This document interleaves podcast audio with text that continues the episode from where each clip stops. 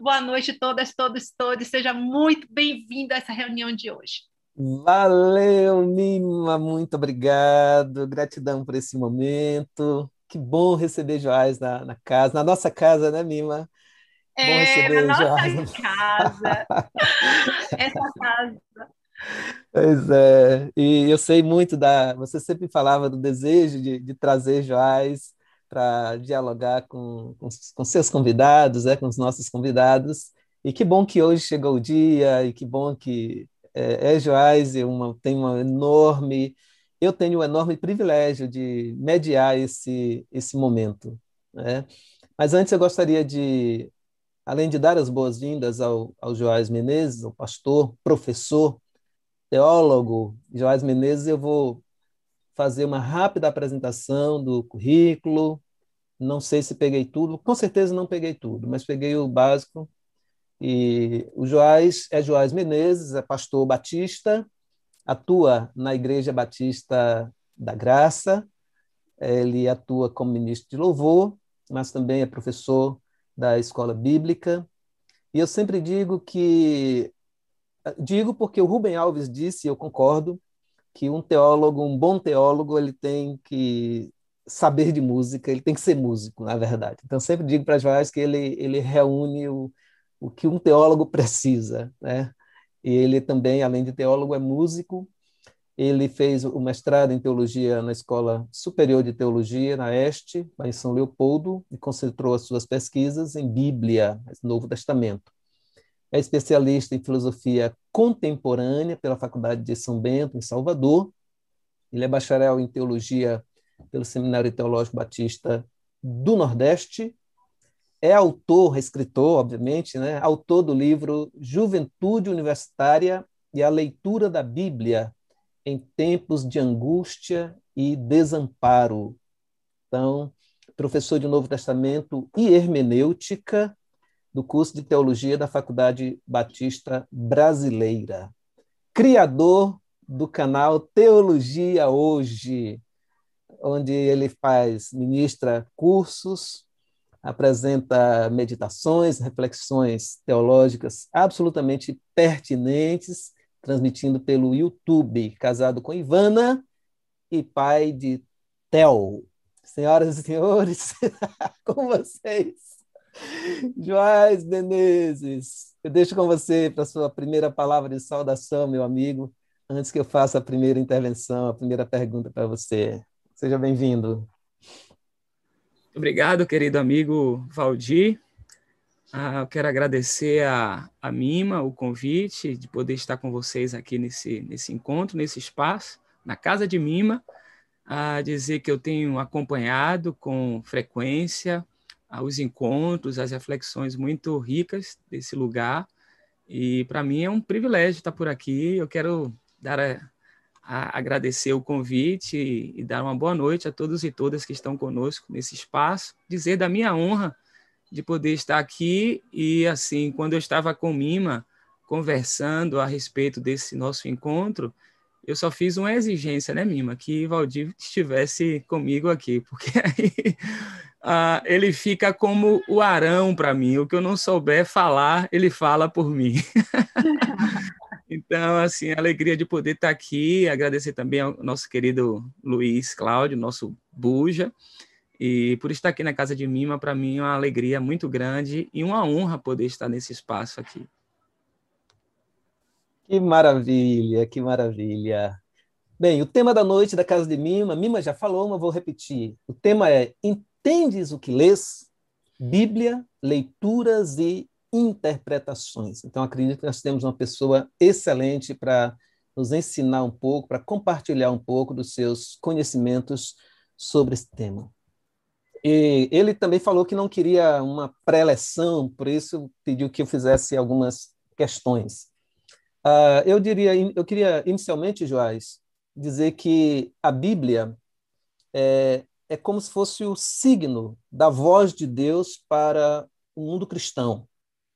É sucesso de vendas e traduções ao longo da história, mas também é um livro instrumentalizado para a defesa das mais diversas ideologias. Então, tenho a impressão que a Bíblia é um livro em constante disputa.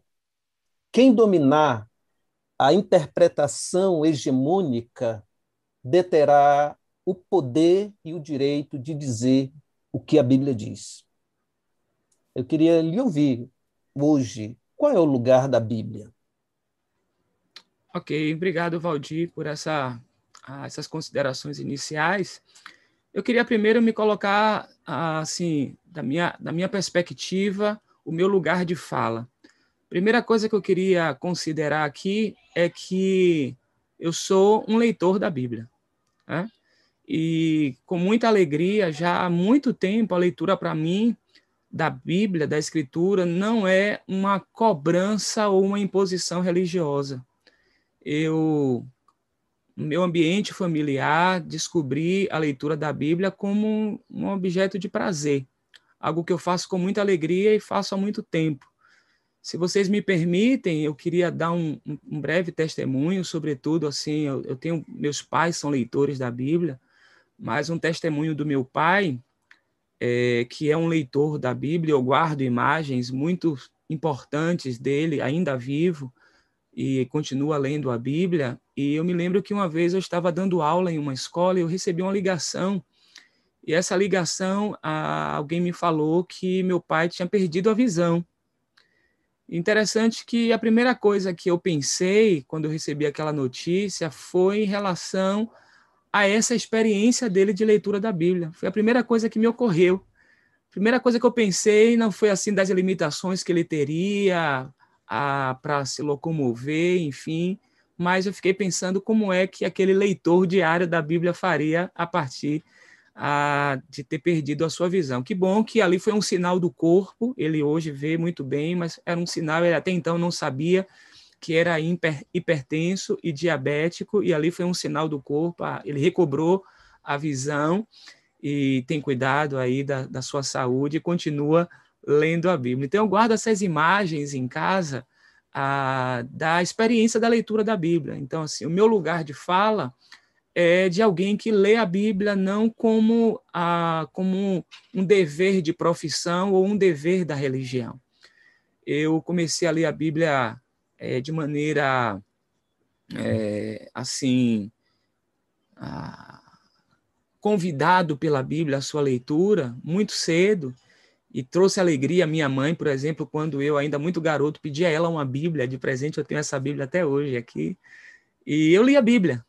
Interessante, Valdir, Mima e demais queridos e queridas, quando eu me lembro que eu estava fiz aqui, cometi aquele erro que a maioria das pessoas ah, cometem quando vão ler a Bíblia, que é começar do livro do Gênesis, né? A maioria consegue chegar ali em Levítico, esbarra em Levítico, mas eu comecei a ler no Gênesis como a maioria das pessoas fazem. E eu, como eu disse, eu cresci no ambiente de leitura da Bíblia e eu cresci ouvindo histórias da Bíblia. E é interessante, e aí eu vou tentar de alguma forma usar essa experiência para transicionar para a sua questão, Valdir, porque eu ouvi as histórias, eu fiz parte daquilo que no passado se chamava Sociedade de Crianças Mima, né? a Sociedade de Crianças. Então, dá para denunciar, pelo menos para aqueles que fazem parte da experiência batista, sabem o que eu estou falando, o que quando eu falo da Sociedade de Crianças. E eu ouvia histórias. E eu me lembro que eu estava sozinho uma tarde, lendo a, a Bíblia em casa, e estava lendo a história de Noé. Lendo com atenção, num lugar tranquilo, não tinha barulho, eu estava lendo, não tinha as distrações que nós temos hoje de WhatsApp, né? Eu estava lendo o texto ali sozinho e aí eu me inquietei, porque faltava, eu achava, no texto que eu estava lendo, a uma parte da história. Interessante que eu fiz um movimento que assim depois a gente vai quando a gente vai se ambientando né, no, nos instrumentos, nas ferramentas de leitura, ah, intuitivamente eu fiz um movimento ah, nessa direção de pegar a Bíblia do meu pai para ah, comparar, porque eu achava que estava faltando essa parte no texto que eu estava lendo. E naquela época não se tinha tantas versões, pelo menos nós não usávamos tantas versões ou traduções da Bíblia na igreja. Geralmente a maioria das pessoas usava a mesma tradução. Mas eu fui pegar a Bíblia do meu pai e não estava na Bíblia dele também aquele, aquele registro. e fui para a Bíblia da minha mãe e também faltava a parte dessa história. E que parte era essa? Eu ouvi as histórias de Noé. E quando as minhas professoras na sociedade de crianças contavam essas histórias, elas falavam assim que os amigos de Noé, eles ficavam, vou usar aqui um, um verbo que é um verbo bem nordestino, né? Eles ficavam mangando de Noé. Noé, cadê a chuva? Quando é que vai chover? E no texto não tem isso. Então, isso já estava tão dentro de mim, enquanto história, enquanto narrativa, mas não estava no texto, no registro textual. E aí, de alguma forma, Valdir, essa experiência me leva justamente à questão que você traz, porque há um registro do texto e há aquilo que são as histórias que são contadas a partir do texto. Eu confesso que, do ponto de vista dessa informação que, entre aspas, foi adicionada à história, não há nenhum prejuízo na minha formação em relação a isso. Mas eu entendo que existem outros elementos que são adicionados, e isso não é da agora, na história da tradição cristã. Essas adições elas são feitas não no que diz respeito ao texto em si, mas elas são feitas no que diz respeito a, a, como as histórias elas são contadas e elas são apresentadas. Então, nesse sentido, em muitos casos, há um, des, um, um, um distanciamento daquilo que é a, o objetivo ou, ou aquilo que seria, numa linguagem mais técnica, né, o sentido do texto, aquilo que o texto quer nos ensinar. Ah, eu penso aqui em duas passagens, e quando eu falava com Mima a respeito do tema de hoje, me ocorreu, a, a propósito, inclusive, do tema Entendes o que leis, que deixando de lado um pouco a questão a historicista do texto, mas ali a narrativa no livro de, dos Atos dos Apóstolos, capítulo 8, apresenta um indivíduo estrangeiro para a tradição judaica que está lendo o texto. Ele está acessando um, um livro e que era uma coisa raríssima à, à época, e, sobretudo, não apenas a, a, limitação de você ter acesso ao texto, mas também de ter pessoas que pudessem ler o texto, ou seja, pessoas letradas. E só abrindo um parêntese aqui rapidinho, é importante a gente compreender que naquela cultura ali do primeiro e segundo século, na cultura mesmo do Novo Testamento, nem sempre dizer que uma pessoa sabe ler é o mesmo que dizer que ela sabe escrever. Diferente do nosso, nosso processo de formação moderno, onde as pessoas elas aprendem a ler e escrever simultaneamente. Então, naquelas culturas, pessoas que liam era um grupo muito pequeno. Era um grupo muito pequeno de pessoas que eram letradas. E era menor ainda de pessoas que sabiam ler e que sabiam escrever. Mas a narrativa aponta um indivíduo que sabia ler. Era um eunuco etíope que estava lendo o profeta Isaías. E Filipe, que era na tradição ali bíblica, identificado como um daqueles diáconos que foram separados para resolver um problema que aconteceu na igreja, de muitos problemas que a, que a igreja, no seu início, ela, ela passou, e não é diferente hoje. E Filipe é conduzido pelo Espírito até aquele lugar onde o homem estava lendo. E ele, e ele faz uma pergunta, e aí é, é a questão do nosso tema de hoje. Entendes o que leis? E a resposta dele é a seguinte: como é que eu vou entender se não há quem me explique? Esse é o primeiro texto. Primeiro texto que eu uso também como ah, textos assim introdutórios e paradigmáticos é no Evangelho de Lucas, no capítulo 10, quando uma pessoa que é instruída na lei ah, indaga Jesus a respeito de um tema, um tema importante que era do que, do que seria necessário fazer para herdar, herdar a vida eterna. E Jesus faz duas perguntas, e aqui eu estou pensando a partir de uma tradução, em outras traduções isso aparece de maneira diferente, mas eu, eu entendo que a tradução que eu, que eu separei para a nossa conversa aqui, ela pode nos ajudar nesse ponto, porque ele, Jesus ele faz duas perguntas. A primeira que Jesus faz é o que é que está escrito na lei? E a segunda pergunta que Jesus faz é: como é que você interpreta isso que está escrito na lei? Então, nos leva a dois movimentos que são importantes no processo da, da leitura bíblica, que não é apenas o, a, o ler em si, mas também o como ler. E o que acontece é o seguinte, como muitas pessoas elas são estimuladas a ler as escrituras e isso é muito bom, mas por outro lado elas não são tão estimuladas a serem criteriosas nesse processo de leitura. E aí que entra a questão que Valdir traz nessa noite, que é da, do texto bíblico sendo utilizado como um instrumento para, a, é, para que determinadas pessoas que não têm, em alguns casos, é, a, objetivos honestos, é, usarem o texto para dizer qualquer coisa. Então, com a Bíblia, lendo a Bíblia, você pode a, levantar qualquer tese, você pode criar qualquer grupo doutrinário, você pode sugerir tanto a possibilidade de uma mentalidade escravagista como uma a mentalidade anti-escravagista. Você pode tanto ter ali elementos para instrumentalizar uma mentalidade mais belicosa, bélica, como, sobretudo nas palavras e no exemplo de Jesus, a de um modelo a ser seguido a, da paz, da bondade, da amorosidade, do diálogo, do respeito às diferenças, mas a questão que, que se coloca é justamente do como ler. Porque há, há, há algo que é muito desafiador, e aqui eu queria colocar um outro lugar da minha fala, de que é alguém que, além de ser leitor da Escritura, é alguém que reconhece a sua autoridade. Agora, ao reconhecer a sua autoridade e a sua inspiração, eu não deixo de fora todo o processo formativo desse texto. Então, geralmente, a gente fica nos extremos, ou seja, de um reconhecimento de uma inspiração do texto, mas que não considera todo o processo de formação, porque essa Bíblia ela não cai do céu pronta.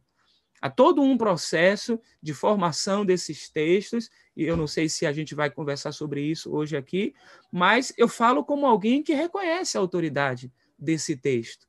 Só que é alguém que, além de reconhecer a autoridade, a inspiração desse texto, e aí você ah, trabalha essa tese, que é uma tese que, ah, ao mesmo tempo que ela tem o seu lugar para alguns interesses, ela pode ser perigosa, que é que a Bíblia é a palavra de Deus. Então, ah, o reconhecimento da Bíblia como palavra de Deus, para, em alguns casos, se coloca como a, a pessoa vai ler qualquer informação que aparece no texto e colocar como sendo objeto de verdade, sobretudo nos ambientes que fazem a leitura recortada dos textos. Eu quero usar aqui uma outra experiência que eu tive na minha a sociedade de crianças. E a professora, um dia, ela chegou e falou assim: Queridos, meninos, eu vou ensinar uma música para vocês. E porque a Bíblia diz Olha só, isso a Bíblia diz, é, é uma coisa tão importante. O que é que a Bíblia diz? Um ao outro ajudou, e ao seu companheiro disse: esforça-te. Lembra dessa música, Mima? Valdir, né? Um ao outro ajudou, e ao seu companheiro disse: esforça-te, esforça-te, esforça-te. Eu cantei isso na minha. Ah, quando ainda criança, e se você pensa que você está ali sendo formado numa educação religiosa, e você ouve da sua professora o seguinte: olha, a, é importante que você ajude o seu coleguinha.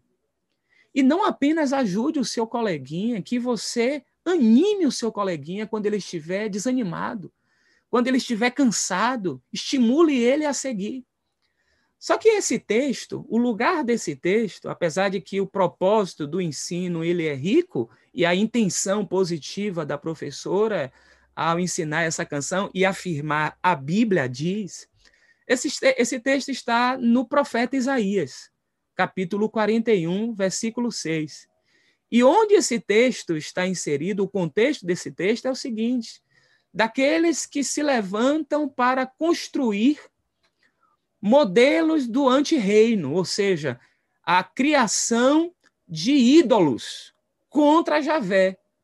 E nesse movimento, nessa ânsia deles construírem ídolos contra Javé, eles não apenas se dedicam a isso, como ainda estimulam outros a fazerem o mesmo. Ou seja, esse um ao outro ajudou e ao seu companheiro disse: esforça-te, no ambiente de Isaías 41, é extremamente negativo, porque é motivando pessoas a estarem em um projeto contra Javé. Só que aí você lê o texto destacado, e aí a divisão da Bíblia em capítulos e versículos, que pode ser positiva para você localizar textos com mais facilidade, ela é prejudicial, por exemplo, como num caso desse. Aí você pode colocar: o princípio é positivo? Sim. Você ensinar crianças a ajudar ao outro e a animar o outro, o princípio é positivo. Mas não é isso que o texto está dizendo. Só que aí você ah, usa esse expediente do a Bíblia diz. Então, assim, nem sempre o a Bíblia diz significa ser bíblico. Então, o que nós estamos conversando aqui é sobre a necessidade, primeira, de sermos estimulados, se ainda não fazemos isso, a leitura da Bíblia como esse convite a, ao caminho. Esse é o primeiro ponto. Deixar de lado a leitura apenas como uma leitura profissional do texto ou uma leitura como uma obrigação religiosa. Ler como prazer. E a outra questão também importante, além da leitura, é dessa consciência e desse cuidado com a leitura do texto. Porque nesse exemplo que eu dei de Isaías 41, 6, que quando você faz uma música que diz que a Bíblia diz determinada coisa, você pode muitas vezes usar a Bíblia sem ser bíblico. Então, o que acontece muitas vezes, Valdir, é, Mima e demais, é que justamente essa ideia do a Bíblia diz que foi o mesmo expediente utilizado pelo tentador com Jesus, isso está nos evangelhos, ele usou o mesmo expediente, a Bíblia diz. Mas nem sempre dizer a Bíblia diz significa ser bíblico, ser fiel ao espírito do texto. Então, por que é que muitas pessoas utilizam na história a, da tradição cristã, muitas pessoas que fizeram isso no passado e que continuam fazendo isso hoje, elas partem do princípio de quê? Da autoridade do texto. A Bíblia é a palavra de Deus. E a segunda questão é a Bíblia como palavra de Deus é autoridade, ou seja, é esse instrumento de é, heteronômico, né? É, é, esse poder que vem de fora, essa lei que vem de fora sobre nós. E nesse sentido, eu me rendo a essa autoridade que vem de fora. A grande questão é que eu não tenho, eu não tenho dificuldades em reconhecer isso. A questão que nós colocamos aqui é que, ao reconhecer isso, eu preciso também ser fiel ao espírito do texto. E quando nós pensamos, por exemplo, na tradição cristã, nós temos tanto o contexto como o lugar do texto, assim, ah, no que diz respeito ao texto escrito, mas também o ambiente formativo, ou seja, onde esse texto ele foi gestado. E nós temos um outro elemento agregador aí, que é o seguinte: na tradição cristã, nós temos, no ambiente da tradição é, católica, um cânon com 73 livros. Na tradição cristã protestante, um cânon com 66 livros. Então, assim, nós precisamos tanto ler o texto na sua especificidade, na sua individualidade, mas também há uma leitura mais estendida que respeita o seu lugar canônico, eles não estão ali por acaso. Então, eu não sei se de alguma forma eu, eu respondo a sua questão, Valdir, mas eu, eu, eu, eu pensaria a partir desse lugar, primeiro, de que a, da importância de se ler o texto, mas que com o mesmo peso o como esse texto é lido e que isso precisa ser acessível a, nas nossas comunidades de fé. Perfeito. Isso não pode ser apenas a, a, no ambiente da, do academicismo, da, de quem estuda teologia mais formalmente, mas que esses elementos precisam estar presentes no lugar formador desse texto, porque a Bíblia ela emerge do povo, ela nasce no, a partir do povo. E esses recursos aqui, eu, é, com certeza a Valdir já sabe, o pano de fundo aí da minha citação, que é Carlos Mestre, grande biblista, né? Então, assim, esses instrumentos que nós temos na academia é justamente para voltando para o povo, voltando para o lugar de onde a Bíblia emerge, a gente caminhar com o povo na leitura desse texto. E, nesse sentido, a gente vai criar estruturas de libertação, né? de libertação. Maravilha, leitura da Bíblia como esse lugar de libertação do indivíduo. Show, respondeu e respondeu muito bem, com ótimo, com ótimo contexto. Uh, realmente a gente pensar a Bíblia como um fruto, uma construção do povo e que deve, que está a serviço da libertação do povo é exatamente essa instrumentalização que, que rouba, né, que subtrai a libertação e acaba por escravizar as pessoas que tanto amam as escrituras, porém são orientadas de modo é, distorcido. Mas você usou uma expressão que me chamou bastante atenção, essa coisa, você disse que há pessoas que usam a Bíblia sem ser bíblico, né? ou seja, é uma espécie de instrumentalização. Mas, assim, pensando no, no universo protestante, Joás, que já foi e ainda é, o, protestantismo, né, como um todo, é, ainda é identificado como um movimento que privilegia a leitura da Bíblia. Ah, o movimento de Lutero é, foi impulsionado pela invenção de, de Gutenberg. Né? O próprio Lutero também trabalhou numa tradução da Bíblia, e, e esta tradição de, de leitura da Bíblia, de alguma forma, ganha muitos espaços mundo afora. Observando esse universo protestante ou evangélico hoje, é, tenho, a minha questão é, é, mais ou menos assim: você, você acha, na sua avaliação, nós apreciamos a leitura da Bíblia ou fomos ou desenvolvemos um fetiche por ela?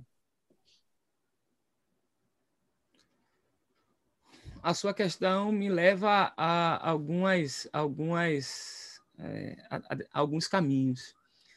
É, eu não, eu não, eu não sei, assim, quando a gente olha, sobretudo no que a gente, na nossa constatação mais imediata, né, de se as pessoas ainda são zelosas, como já foram em outras ocasiões, em relação ao texto. Há uma crítica que se faz histórica há um período na tradição cristã católica de que houve ali um, um, um cesseamento para que as pessoas não pudessem ler o, o texto.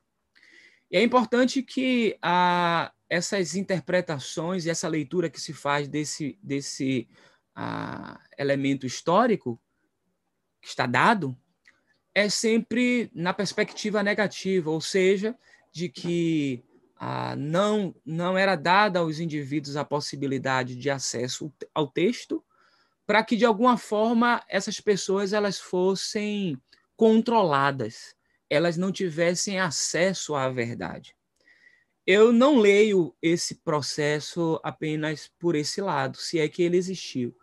Existia também no ambiente das tradições cristãs católicas o cuidado no sentido de que, e eu não quero dizer que esse cuidado ele era de todo acertado, mas era no sentido de que pelas pessoas não não terem de fato a esses esses recursos adequados, você poder falar qualquer coisa, você poder dizer qualquer coisa em relação ao texto e você fugir daquilo que era que é de fato o sentido e a mensagem, o que é a, a, a chamada doutrina dos apóstolos. O movimento protestante que você citou aqui do século XVI, ele leva a cabo um, uma ideia que não é a primeira vez que tinha acontecido. Na história da tradição cristã, há, alguns outros movimentos foram feitos no sentido de colocar a Bíblia de maneira acessível em língua vernacular, porque desde o século 4, quando, quando Jerônimo faz a sua tradução da Septuaginta, que é a tradução do texto grego, a, do texto hebraico para o grego, em aproximadamente 250 a.C., quando ele coloca esse texto, quando ele coloca esse texto em, em latim, no século IV, a sua Vulgata latina, Ah, o ofício ele era realizado, as missas elas, elas eram realizadas nessa língua latina e, e o texto, essa, essa, essa tradução, a Vulgata Latina, estava aqui pertinho, eh, eu tenho essa, essa versão aqui, que é a Vulgata, ela se popularizou justamente porque era esse latim vulgar. E o movimento do século XVI, olha, Vulgata Latina é século IV, o movimento do, da, dos reformadores é século XVI.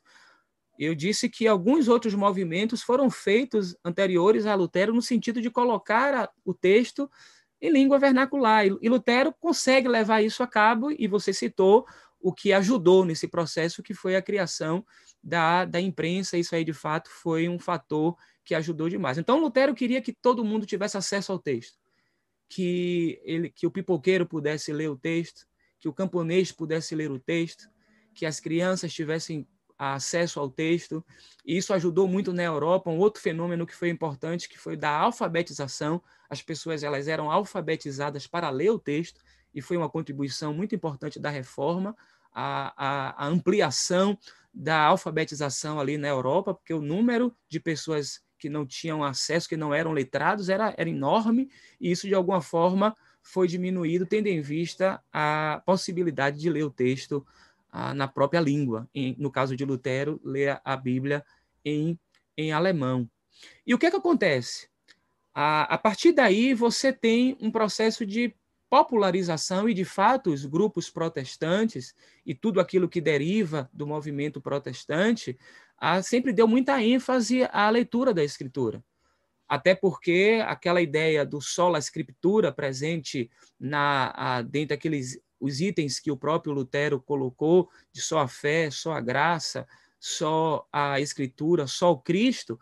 Então, havia uma a, a centralidade da, da leitura da Bíblia nesse ambiente. Né? Lutero ele trabalhava muito a tese dos recursos ad fontes, é uma expressão latina para dizer da necessidade de voltar às fontes. Lutero defendia essa tese de que era necessário voltar às fontes, ou seja, ler o texto do Antigo Testamento na língua que ele foi escrito, o hebraico, ler o texto do Novo Testamento na língua que ele foi escrito, o grego, voltar às fontes, voltar a esse lugar de onde se originou a tradição cristã.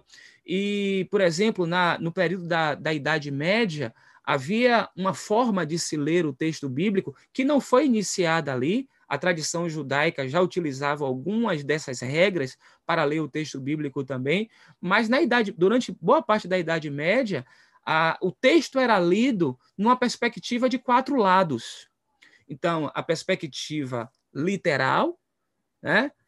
a perspectiva ética, a perspectiva alegórica ou espiritual e também a perspectiva anagógica ou escatológica. O que, é que estava presente naqueles ambientes era a consciência de que todo o texto, todo o texto, do Gênesis ao Apocalipse, ele tem quatro sentidos. Quatro sentidos. Quer você leia o livro do Gênesis, quer você leia o livro dos Salmos, quer você leia Jeremias, ele tem quatro sentidos. Um é literal, um é ético, ou seja, que me diz o como eu devo andar, o que eu devo fazer. O outro é alegórico, ele é espiritual.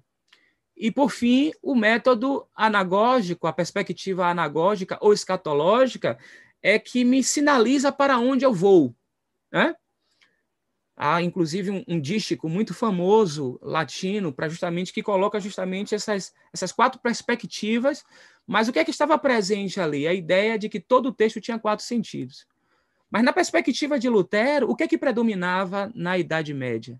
A perspectiva alegórica. E se agregava à perspectiva alegórica um peso de uma de um a, da dimensão espiritual do texto. Então o que é que significa? Se eu estou fazendo uma exposição e os fiéis não acolhem aquela minha exposição da maneira adequada, o problema não está na minha exposição. O problema está nos fiéis. Por quê? As coisas espirituais se discernem espiritualmente. Então, se você não capta a dimensão espiritual ou alegórica do texto, o problema não é da minha alegoria, o problema é de você, que é carnal. E coisas espirituais se discernem espiritualmente. E Lutero, que não tinha uma linguagem muito polida, né? Lutero não tinha essa, esses critérios que a gente tem hoje, né? Do politicamente correto. Lutero tinha uma língua assim muito afiada.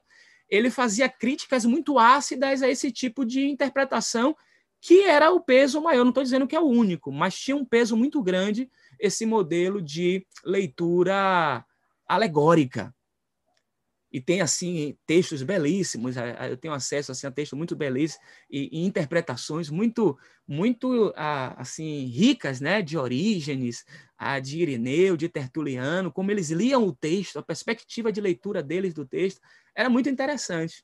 E Lutero vem para um lugar e coloca um acento muito forte na perspectiva a, da a, não vamos confundir aqui a, o literal com o literalismo Literal no sentido de você estar atento ao que o texto de fato diz, o que é que o texto de fato está falando, o que é que o texto está comunicando. Não é literalismo, porque Lutero entendia que ah, existia também textos que eram alegóricos, texto de perspectiva poética.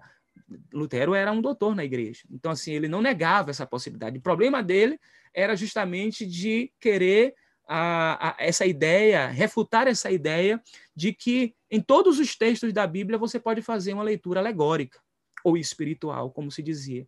Então, assim, essa tradição de herança protestante, ela, ela foi muito treinada para o sola escritura, porque vocês sabem, ah, vocês sabem, a tradição cristã ela foi amparada numa perspectiva de autoridade linear entre a tradição, a, a, o magistério e a escritura. A tradição tem o mesmo peso da escritura, assim como o magistério tem o mesmo peso da escritura, ou seja, há uma linearidade em relação a esses entes autoritativos na igreja. Na reforma protestante, esse desenho muda. Lutero não anula o magistério, como eu já disse, ele era um doutor na igreja, ele não anula o lugar do ensino e do, e da, a, do papel do, do, dessa reflexão mais acurada, enfim. Mas o Lutero ele não anula também o lugar e a importância da tradição, porque a nossa herança é uma herança. A, a, o apóstolo Paulo, em seus escritos, ele fala o que eu recebi.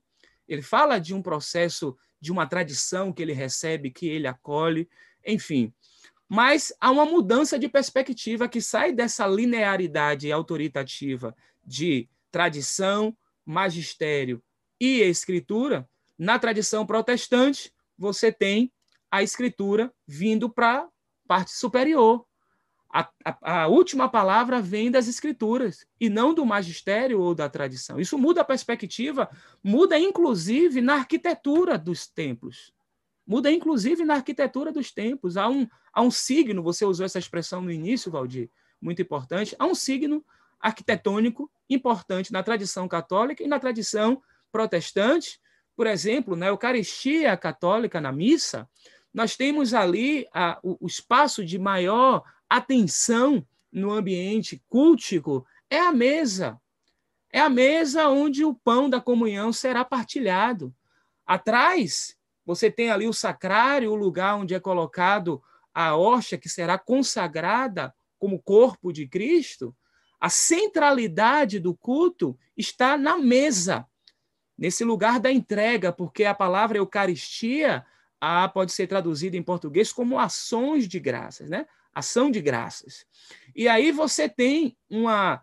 Geralmente você tem a mesa e ao lado, até hoje é assim, na maioria das comunidades católicas, você tem um ambão do lado e aí o padre sai da mesa para fazer, para proferir a homilia. Ele faz a leitura dos textos, e depois ele volta para a mesa, ou seja, o lugar central na, na, na, perspectiva da tradição católica é a mesa da Eucaristia. Na tradição protestante, não. Inclusive, você tem, por exemplo, na herança de alguns espaços protestantes aqui em Salvador, inclusive, algumas igrejas que tinham a degraus, que colocavam mesmo o púlpito naquela parte elevada. E algumas pessoas ainda usam determinadas expressões muito antigas. Agora nós vamos ao momento mais importante do culto, né? onde o texto é lido, onde a palavra é pregada. Então, assim, isso tem, ah, do ponto de vista simbólico, a colocação das escrituras no lugar, no local de proeminência. E isso ah, escoava também para toda a prática comunitária, ou seja, começava no culto com a, a desde a sua arquitetura, o, o, o púlpito colocado no lugar de destaque, elevado, e aí tem aquela experiência, por exemplo, de, de Esdras, quando eles retornam ah, do exílio, que é, é, o Esdras ele começa a ler o livro, ele fica em pé, ele fica num local onde todo mundo vê. Então guarda também um pouco dessa dimensão, dessa centralidade do texto bíblico, da proclamação a, da palavra. A tradição católica reconhece a Bíblia como palavra de Deus. A tradição cristã protestante também reconhece, só que essa o sola escritura fez com que desde o processo das formações iniciais ah, e que aí modernamente nós vamos ter aquilo que chamamos de escolas dominicais, a, a centralidade da, da, da leitura do texto bíblico. As pessoas eram estimuladas a ler. E aí, nesse processo de estímulo, também havia o processo todo de, de até um certo constrangimento, como eu falei para vocês, que já, já muito eu saí desse lugar da leitura como uma obrigação religiosa, mas em alguns espaços, inclusive, esse constrangimento, leia a Bíblia, porque a Bíblia é a palavra de Deus. Então, não ler a Bíblia é, é estar em pecado, né? porque Deus quer falar com você e ele fala através da Bíblia. Então, a, a gente percebe que na, no processo histórico, essa tradição que foi reconhecida como uma tradição de leitores e leitoras das escrituras, de pessoas que eram dedicadas, por exemplo, o movimento a, a, que foi capitaneado por John Wesley, Charles Wesley, o, o metodismo, eles receberam essa alcunha tendo em vista a dedicação que eles tinham em, em relação ao texto, eles eram dedicados no ensino, a, a, na leitura do texto bíblico. Mas aí nós encontramos uma virada significativa, inclusive no movimento, na tradição cristã católica, que foi, na década de 60, o Concílio Vaticano II. E o Concílio Vaticano II legou para essa tradição, não que eles não guardassem isso, mas que de alguma forma estava é, meio que a, a, frio o processo. E o Concílio Vaticano II, que, como um dos resultados do concílio, a encíclica muito importante, que eu estimulo a vocês a leitura, a encíclica Dei Verbum, que vai colocar o lugar a, a, da leitura das Escrituras. E essa tradição também volta para esse lugar de. A, a, coloca a Escritura nesse lugar de importância. Então, assim, como você me fez a pergunta muito é, no recorte do ambiente da tradição protestante e evangélica, por conseguinte, a, a gente percebe que o problema que nós vivemos hoje é outro. Qual? Se há aqueles que acusam que houve um período onde a igreja proibiu as pessoas de ter acesso ao texto para que elas não tivessem acesso à verdade, eu acho que o nosso problema hoje é maior. Porque o problema hoje é maior porque as pessoas estão sendo enganadas com a Bíblia na mão. Elas estão sendo enganadas com todo o acesso possível ao texto.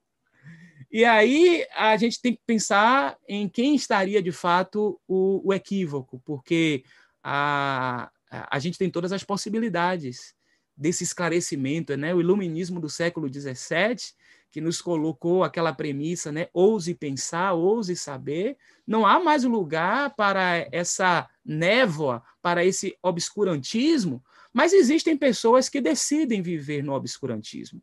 Mas eu entendo que, e, e volto para uma frase que eu citei há, há, há alguns minutos atrás, de que a Bíblia é esse instrumento de libertação de consciências.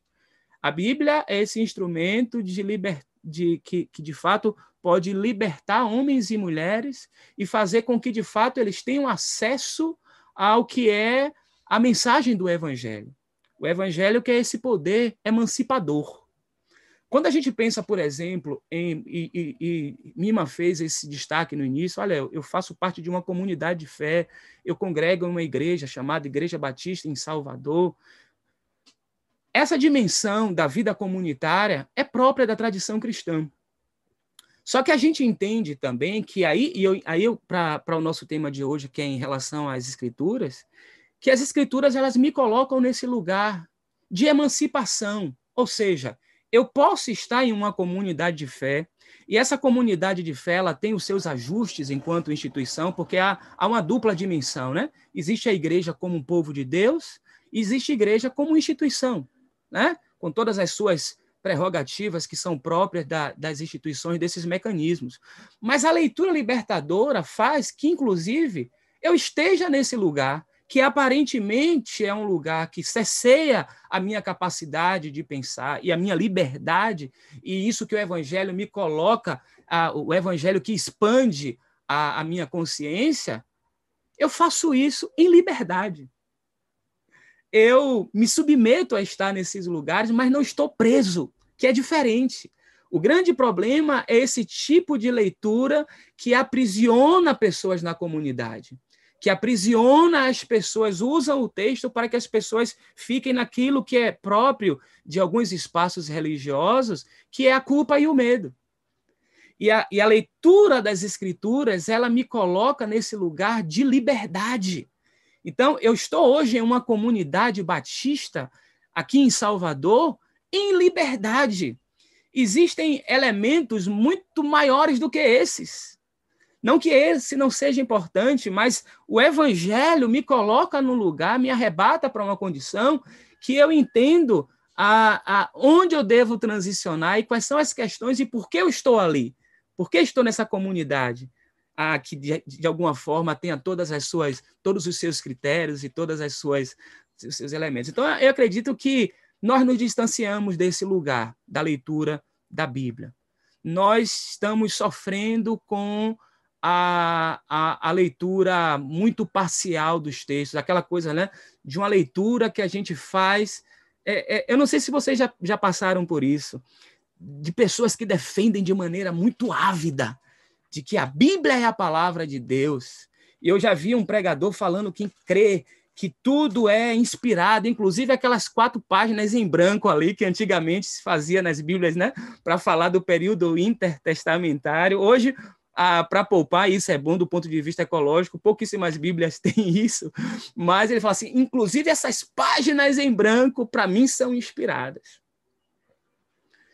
Eu não preciso dizer isso para reconhecer a autoridade desse texto e viver e, e pedir graça ao Espírito para que eu viva de acordo com aquilo que de fato é o mais importante desses textos, né? Mas, ah, como eu já disse, além do ler, existe um como. Jesus perguntou ao mestre da lei: o que é que está escrito na lei? Como você interpreta o que está na lei?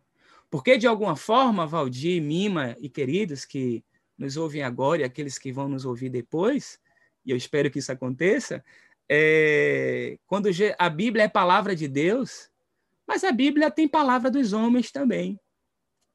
E a Bíblia também tem palavra do acusador. E eu, eu citei esse exemplo. Então a Bíblia tem a palavra do acusador.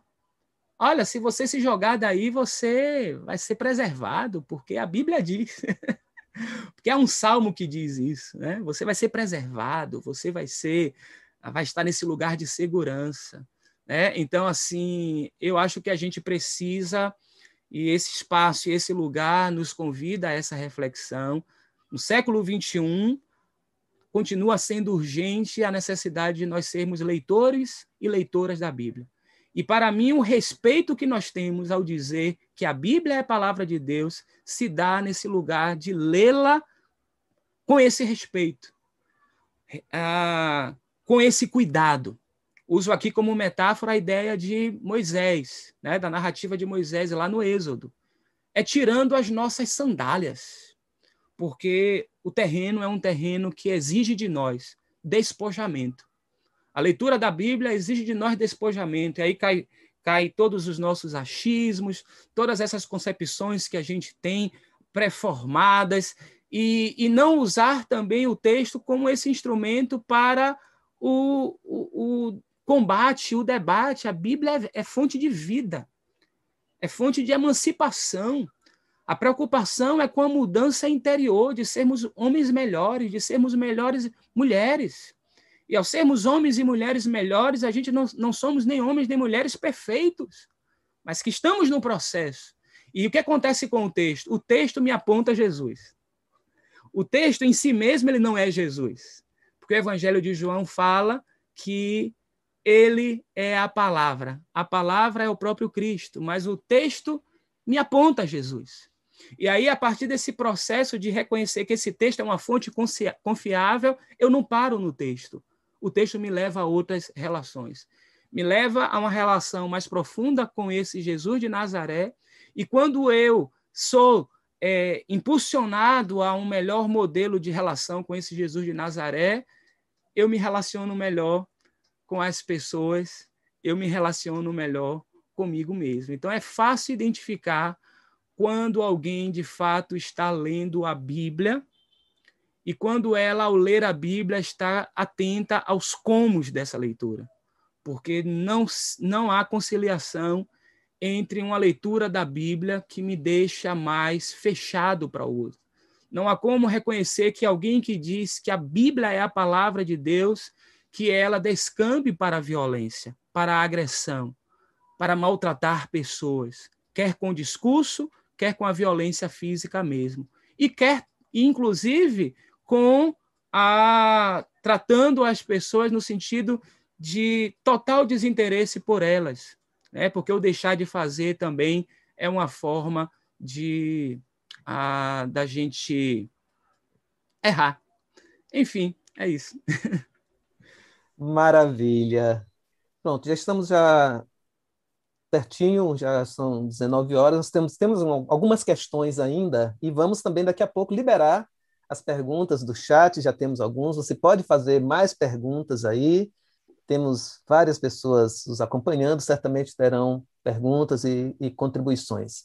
Mas eu, pensando aqui, Joás, você trazendo essas questões sobre o como ler, e às vezes as pessoas são enganadas com a Bíblia na mão, né? Ah, pensando no contexto brasileiro, e aqui eu quero objetivamente mesclar com alguma coisa com relação à política, ah, eu diria que o contexto brasileiro, a, a manutenção do, do analfabetismo e o analfabetismo funcional é um projeto político. Né? Vale lembrar que o mais importante educador brasileiro, é, o Paulo Freire, foi perseguido e exilado exatamente por lutar por uma alfabetização libertadora, conscientizadora. E todos sabemos também o quanto o Paulo Freire dialogava também com, com alas da igreja, com a teologia da libertação. E o que eu queria ouvir de você ainda que, que, que rapidamente, é, hoje nós estamos enfrentando uma realidade ah, em que a Bíblia está nas mãos da, das pessoas, a Bíblia está nas mãos dos legisladores, há inclusive uma chamada uma bancada chamada bancada da Bíblia, bancada religiosa, bancada fundamentalista, e como você já falou, falamos logo no início, essa possibilidade de instrumentalização. Uh, haveria uma. Ou qual seria o caminho hermenêutico para que a gente não para que a gente não tivesse essa essa manipulação esse uso ideológico é, das escrituras para a legitimação é, principalmente do, do, do governo atual no país. Eu não sei se vocês se recordam, há muitos anos atrás, a gente ouviu uma história que foi divulgada no Fantástico de uma experiência de um suposto pastor que uma ovelha da sua comunidade teve um sonho com ele, ela, ela casada e ele casado e ela teve um sonho que eles teriam ali um, uma relação, os dois. E, poxa, ele era um fiel, né? Um religioso, piedoso. Então, era necessário buscar nas escrituras a, a, a resposta para, para o ato. Ele precisava da Bíblia para isso. E ele supostamente encontrou no livro de Oséias essa orientação de que ele deveria imperativamente adulterar. E isso, isso pacificou o coração dele e da Fiel. E depois essa história ela, ela teve uma repercussão, claro, ambos casados, né? mas ele aí defendeu, ele justificou biblicamente que isso era possível. E eu me recordo, e, e é possível encontrar ainda uh, no YouTube essa, essa história. Uh, quem, não pôde, quem não teve acesso, pode no YouTube buscar e vocês vão ver que ela é digna de fé. Mas ah, está o repórter ali inquirindo o, o, o, pastor: como assim, pastor? Como é que pode? Mas você é casado, ela é casada, como é que pode? E ele diz aqui: não, está aqui no livro de Oséias, olha. Vai e adultera. E aí o, o jornalista, né, estupefacto, pega, pede o texto para ler. E ele, o texto era uma palavra direcionada àquela figura que é simbólica no texto, né? Vai adúltera. Ou seja, você falava do analfabetismo funcional, o indivíduo estava com um problema de leitura no português.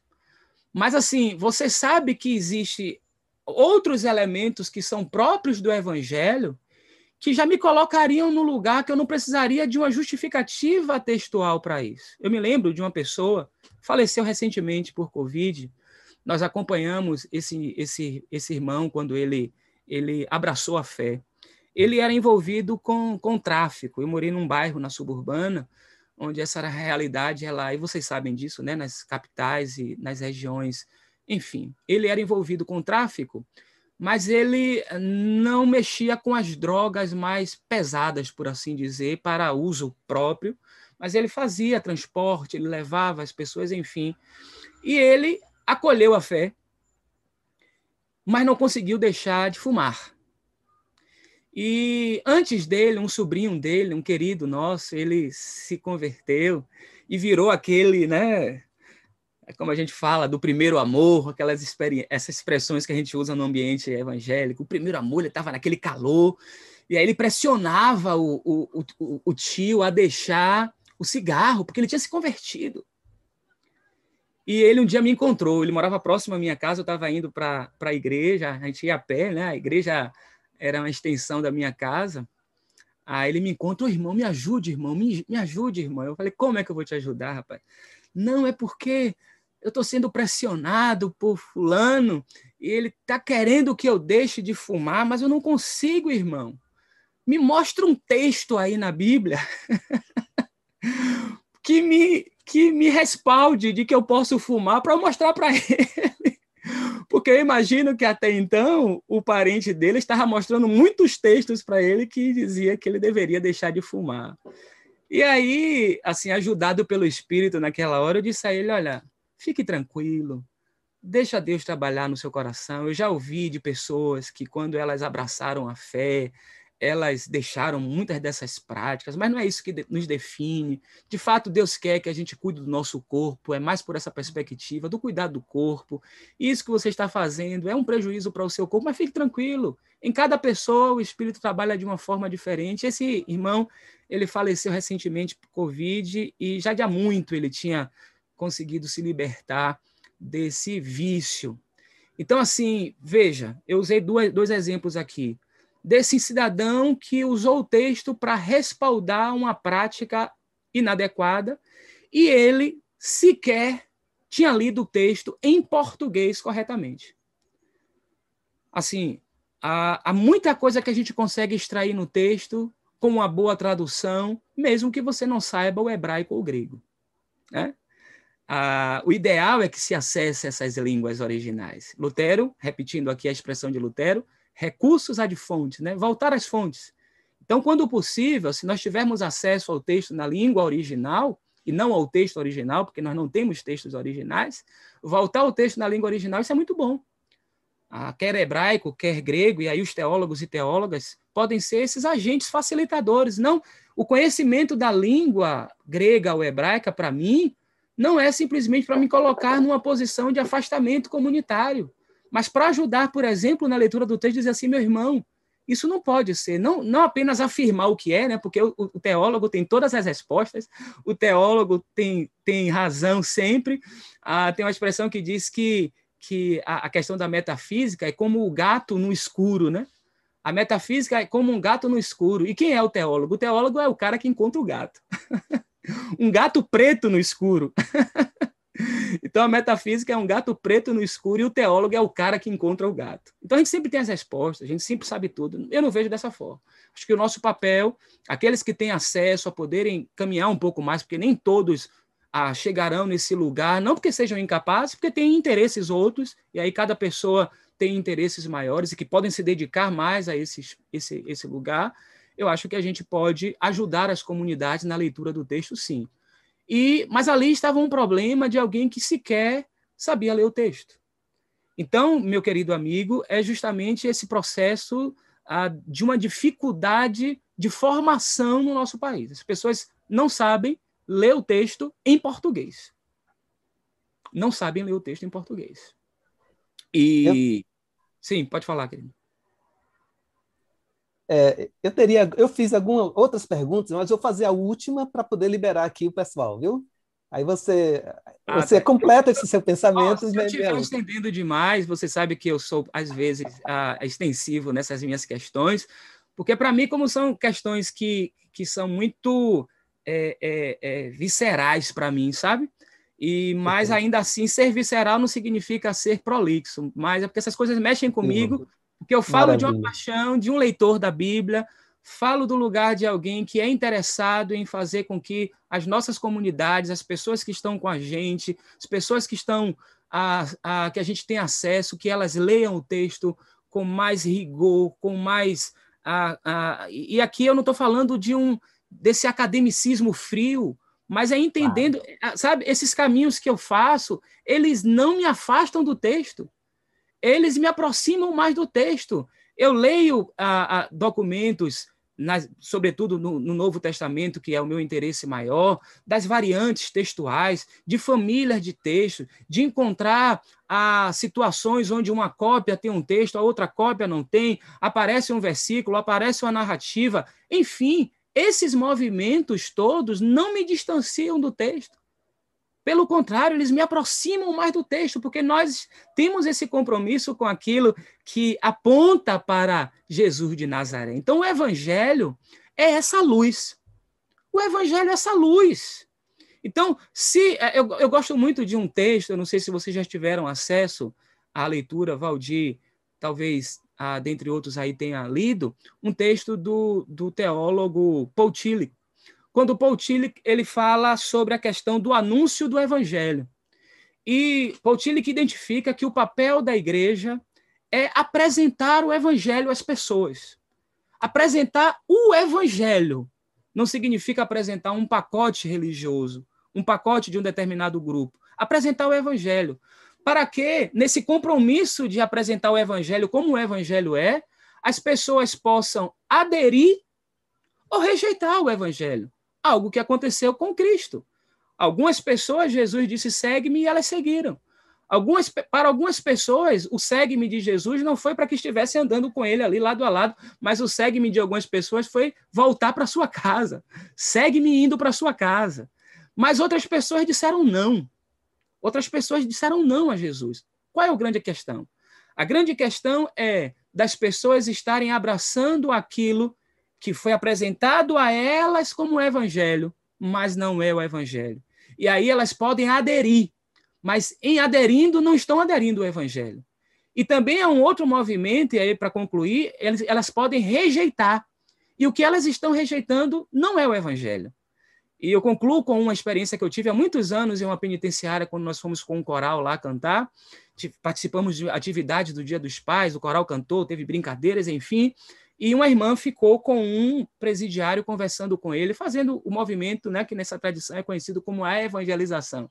Então, durante todo, todo o evento, ela ficou evangelizando aquele rapaz. E ao final do evento, eu me aproximei ali naquela roda de conversa, ela estava naquele processo que quem é do ambiente evangélico sabe, né, de é, fazer, propor ao indivíduo uma decisão, fazer um apelo. E ele, ela, ela falou assim para ele: Você quer aceitar Jesus como seu Senhor e Salvador? E eu me lembro da fisionomia desse rapaz. A resposta à fisionomia dele, até hoje eu me lembro. Ele respondeu assim: Eu? Eu? Sair de uma prisão para entrar em outra? Então, o que é que isso significa? Significa que aquilo que apresentaram a ele, aquilo que ele estava rejeitando, provavelmente não era o evangelho. Ele já tinha recebido um pacote que não era o evangelho.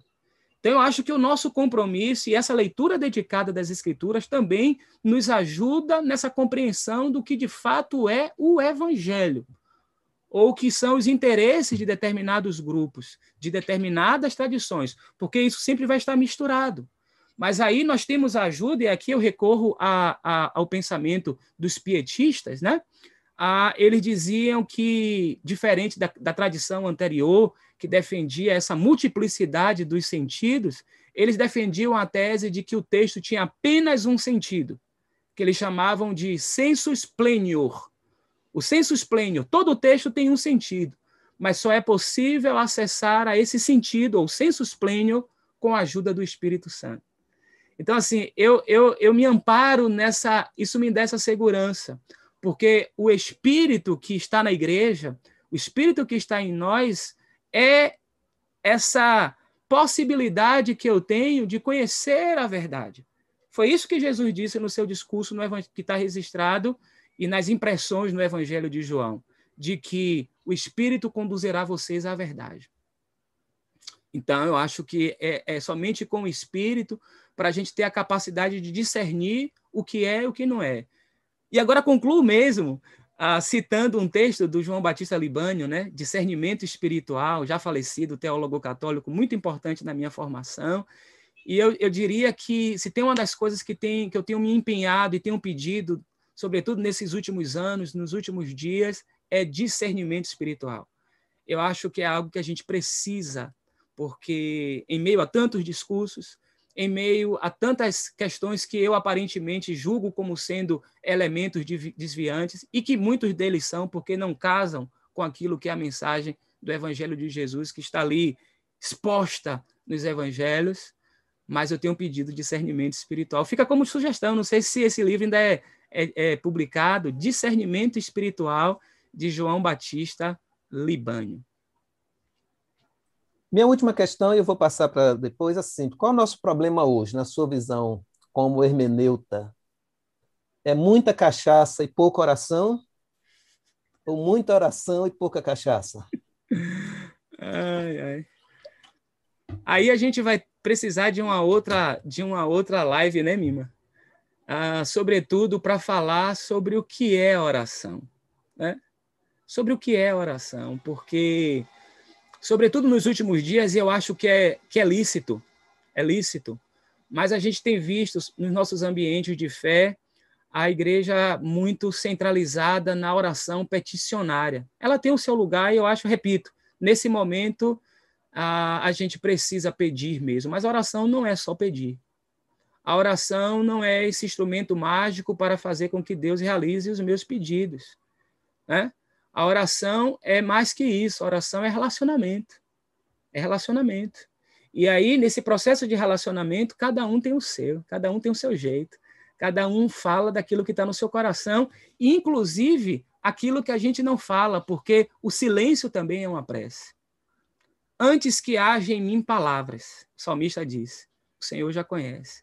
Então, assim, é essa, essa voz do coração nesse diálogo com, com o totalmente outro, aqui usando uma expressão de um teólogo importante. Então, a, é primeiro saber o que é oração. Que tipo de oração é essa que, por exemplo, eu dou as mãos com pessoas para agradecer por uma propina que eu recebi? Isso é oração, isso é muita oração. Inclusive, esse vídeo que escapou, ele era uma oração fervorosa. né? Ela era uma oração que, às vezes, é, talvez Valdir, como um pastor que, que continua sendo, essa alma pastoral, é, já viu alguns irmãos assim falando assim, pastor, que oração linda a sua, né? E de repente, talvez a, essas orações mais lindas nossas no ambiente eclesiástico, eclesial, talvez sejam nossos discursos mais feios diante da divindade, né? E pode ser que aquela palavra que não chega à nossa boca seja a oração mais importante que a gente diz a Ele e que Ele acolhe e que Ele sabe. Então, assim, quando eu falo de, de muita oração ou pouca oração, de que oração eu estou falando, da oração que eu imagino que eu vou mudar Deus ou da oração que eu permito que Deus me mude. E aqui, na, na outra perspectiva do Jesus que foi identificado como um comilão e um beberrão, eu penso aqui a, na, na cachaça da época, né, que era o vinho, como esse lugar de celebração da convivialidade, da comensalidade. Jesus estava com as pessoas. Jesus estava onde as pessoas estavam. Jesus era alguém que celebrava a vida. Jesus chora quando seu amigo morre, mas Jesus chama crianças para dançar com ele. Jesus é alguém que se coloca como Senhor da vida ao dizer que ele é o Senhor, eu sou a ressurreição da vida, ele não foi um pregador da violência nem da morte. Morra que você vai ressuscitar.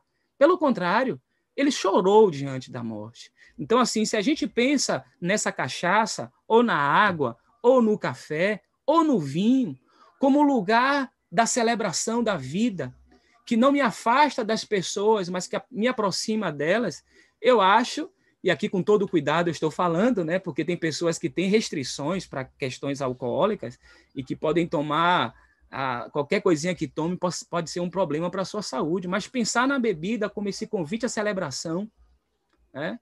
Quando ele estava para ser, quando ele estava para ser apresentado para o seu martírio, ele celebrou com os seus discípulos com pão e vinho. O vinho da, da partilha, de estar entre amigos e como me faz falta estar com esse meu amigo, Valdir, e ele sabe disso. E quando me faz falta, quando a gente tomava vinho sem ter o cálice na mão, nas nossas corridas. A gente estava ali fazendo o quê, meu amigo? A gente estava ali tomando cachaça, tomando vinho. E aí eu coloco a ideia da cachaça e do vinho como lugar da celebração da vida e da amizade. Então, talvez esteja não, talvez não estejamos tomando tanto como deveríamos. Se a gente pensa na cachaça como lugar da celebração, de estar e claro que hoje com os cuidados que a gente precisa ter sanitários, né? Mas assim, a estar com amigos, estar celebrando a vida. Eu sou a ressurreição e a vida, foi o que Jesus disse. O problema ali não era a morte de Lázaro. A questão toda ali naquela narrativa de João 11 é que estava ali aquele que era e é a ressurreição e a vida. E quando eu estou com aquele que é a ressurreição e a vida, o que vai estar ali sobre a mesa é só um detalhe. É só um detalhe. Valeu, valeu. Muito bom, muito bom, obrigado. Ah, agora sim, eu vou passar, vou não sei se Mima, a gente não combinou essa parte. Eu, eu, eu leio as perguntas ou, tem, o Buja faz? Como é que é? Você faz? Não, Buja não está. É você mesmo que pode ler. Tem duas Pronto. perguntas que eu coloquei aqui no chat, que são Isso. do YouTube.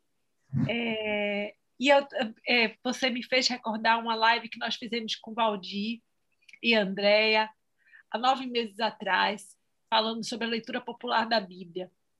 E nessa live é, a gente fala um pouco a respeito desse tipo de interpretação bíblica.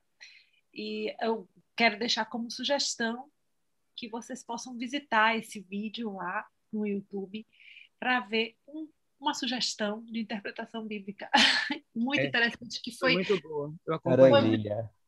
Foi. E ali ele pegou um texto e ensinou a gente didaticamente como que poderia ser feita uma interpretação bíblica. Então, vou deixar só de sugestão isso aqui. Vou passar a palavra para Valdir de novo para ele trazer as perguntas do YouTube. Pronto. Felipe já está inscrito, vai fazer, ele vai fazer oralmente, mas eu vou ler aqui a pergunta de, de Buja, inclusive. Ele pergunta, ele faz duas questões, vamos, vamos colocar no mesmo juntas, viu, uh, Joás?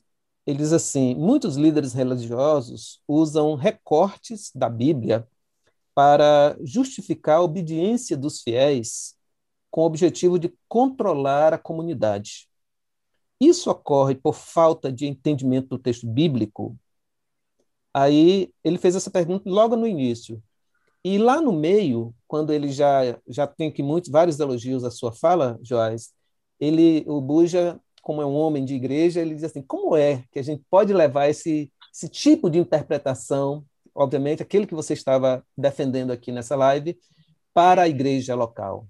São as duas questões de Buja e depois. Aí eu só pediria, se for possível, você ser mais, mais sucinto, Fique à vontade também, na verdade. Aí depois eu passo para para Felipe, que vai fazer oralmente também a dele. Eu vou tentar. Quem, quem é o habilidoso aqui para dizer muita coisa em dois minutos é você e os seus, as suas meditações diárias ah, deixam isso bem evidente, né? Um dia eu chego lá, um dia eu chego lá. E eu vou, Mas... discordar, eu vou discordar um pouquinho de Valdir, a casa é sua, fica à vontade para falar o que você quiser. É. é. Mas, assim, eu, eu vejo, Buja, que tem, tem dois lados aí nessa questão. Um deles é um tipo de reprodução, inclusive de pessoas que passaram por, em tese, por uma formação no Instituto Teológico e que ah, foram, eu vou usar a palavra intencionalmente, foram treinadas a ficar dizendo as mesmas coisas sempre. Então, elas não saem desse lugar e não fazem isso com má intenção. Elas entendem que, fazendo isso, estão fazendo a coisa certa, porque elas receberam, porque elas foram ensinadas.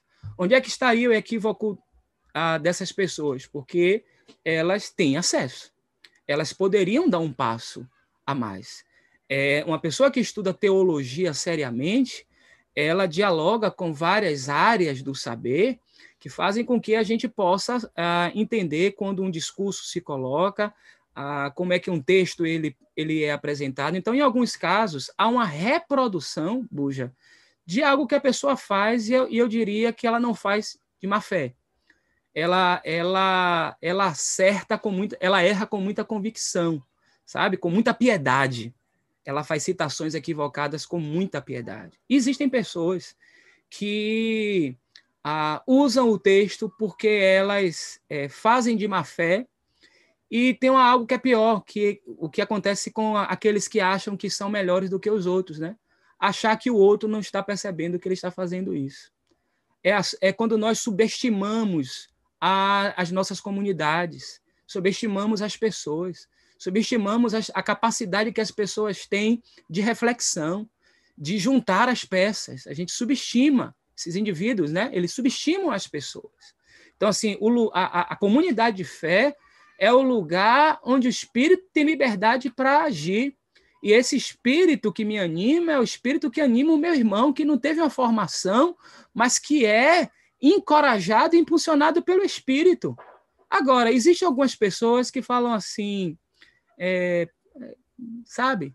Elas não dizem amém mas também não dizem que não disseram amém. Elas estão ali e falam assim, hum, pastor, hum, ou, ou, ou, pastora, ou padre, hum, sei não. não, não vejo por aí não, sabe? Então, assim, isso não as afeta. E, e, e, complementando a resposta, eu acho que a responsabilidade nossa, nós que, que temos, a, que estamos à frente de, de classes de estudos da Bíblia, aqueles que têm acesso a poder a falar na comunidade. E eu não diria apenas nesse, nesse espaço da visibilidade, mas na caminhada com pessoas que você dialoga, que você conversa, pessoas que vêm até você com dúvidas e com questões. Eu acho que ah, o nosso papel está aí.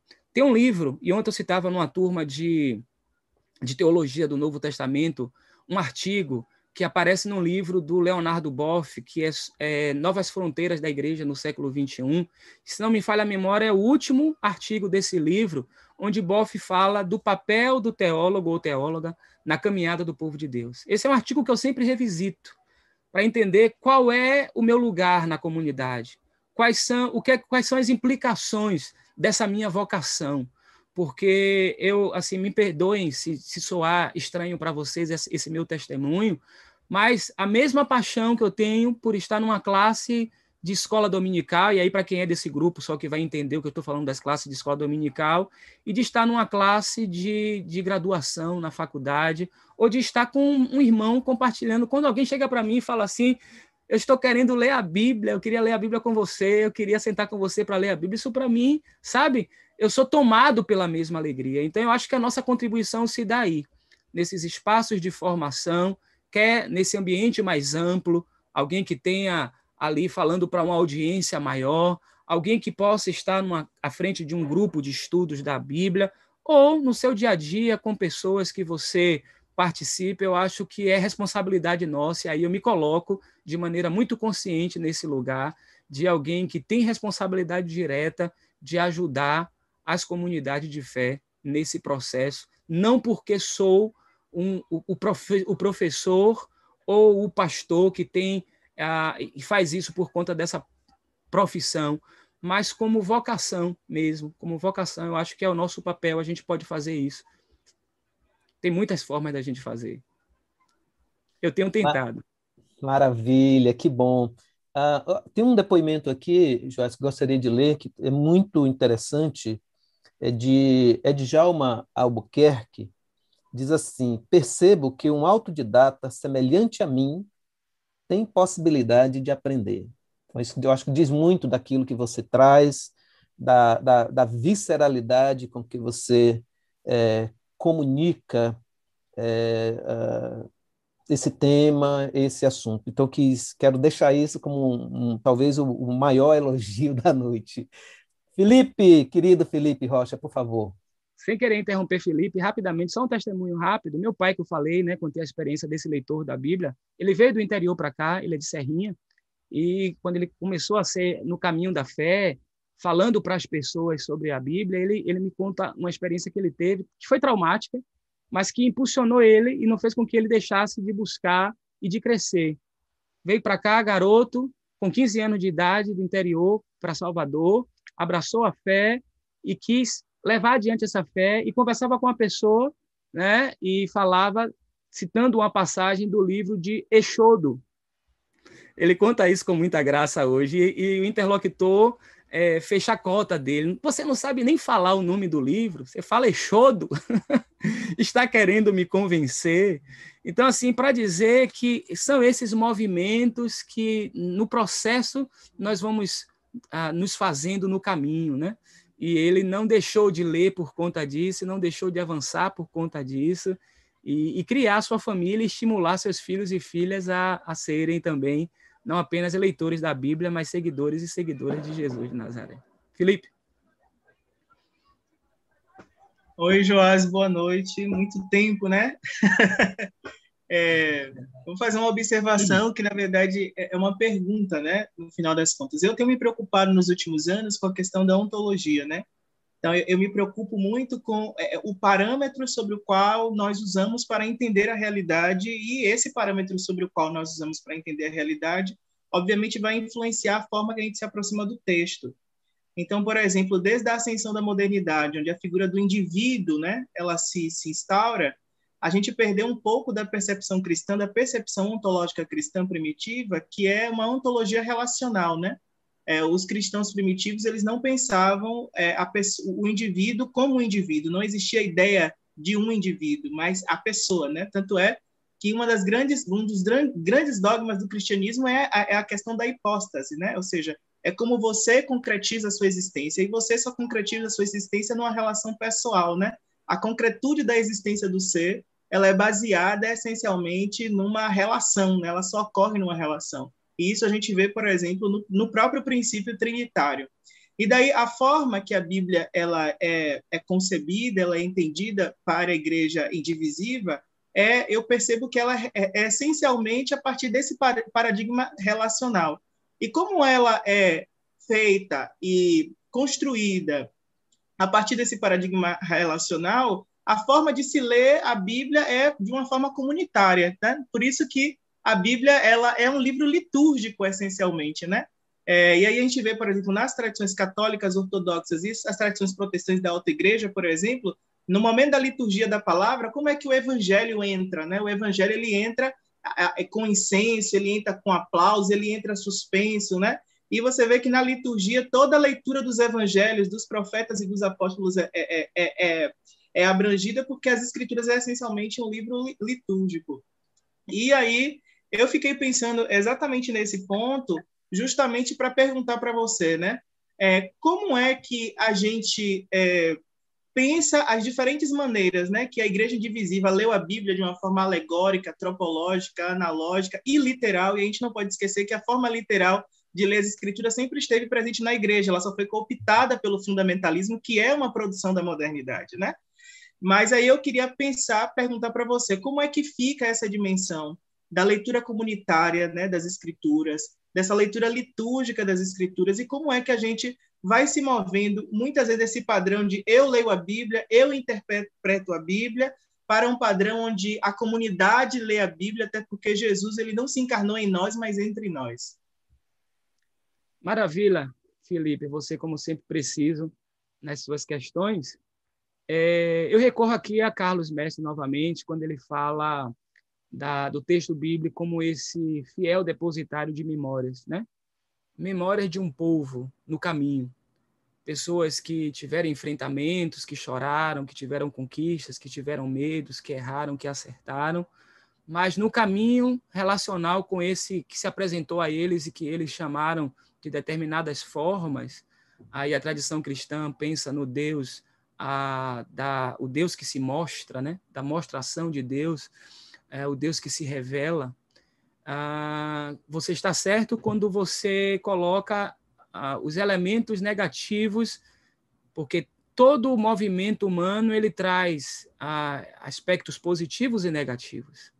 E, de alguma forma, com a ascensão da modernidade, essa ideia que nasce a partir de Descartes, que depois tem desdobramentos, né? Do eu penso, logo existo, e trabalhar o mundo nessas categorias do sujeito que pensa e aquilo que está fora do sujeito, que em muitos casos também, além de pessoa, né, também objeto, lamentavelmente, fizeram isso também com a leitura da Bíblia. Então, a leitura, eu sou o sujeito que pensa e que lê a Bíblia, e a Bíblia é simplesmente esse objeto do meu manuseio. E eu gosto muito de um artigo, é, O que é Ler, do Valmor, ele é um frei. Ele diz, ele diz que, que isso é, é óbvio, mas assim, eu, tô, eu me, me lembrei dele aqui agora. Ele diz que a, o ler é um ato de escuta. Então, assim, estava lendo esses dias Mia Couto, e tem uma frase nesse livro dele que eu estou lendo, que ele fala assim: olha, todo texto é um depósito de memórias. Todo texto é um depósito de segredos. Então, eu preciso, no meu processo de leitura, e aqui ah, entendendo esse lugar da leitura comunitária, mas também quando eu leio individualmente o texto, tendo em vista os acessos que nós temos hoje, eu tenho o processo da escuta. Eu deixo o texto falar. Eu deixo o texto contar a sua história. É um outro sujeito.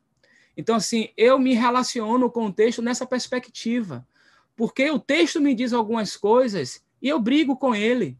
Ele me fala algumas coisas, mas eu falo a ele. O grande problema é quando eu quero falar sozinho, ou quando eu quero que o texto diga apenas o que eu quero que ele me diga.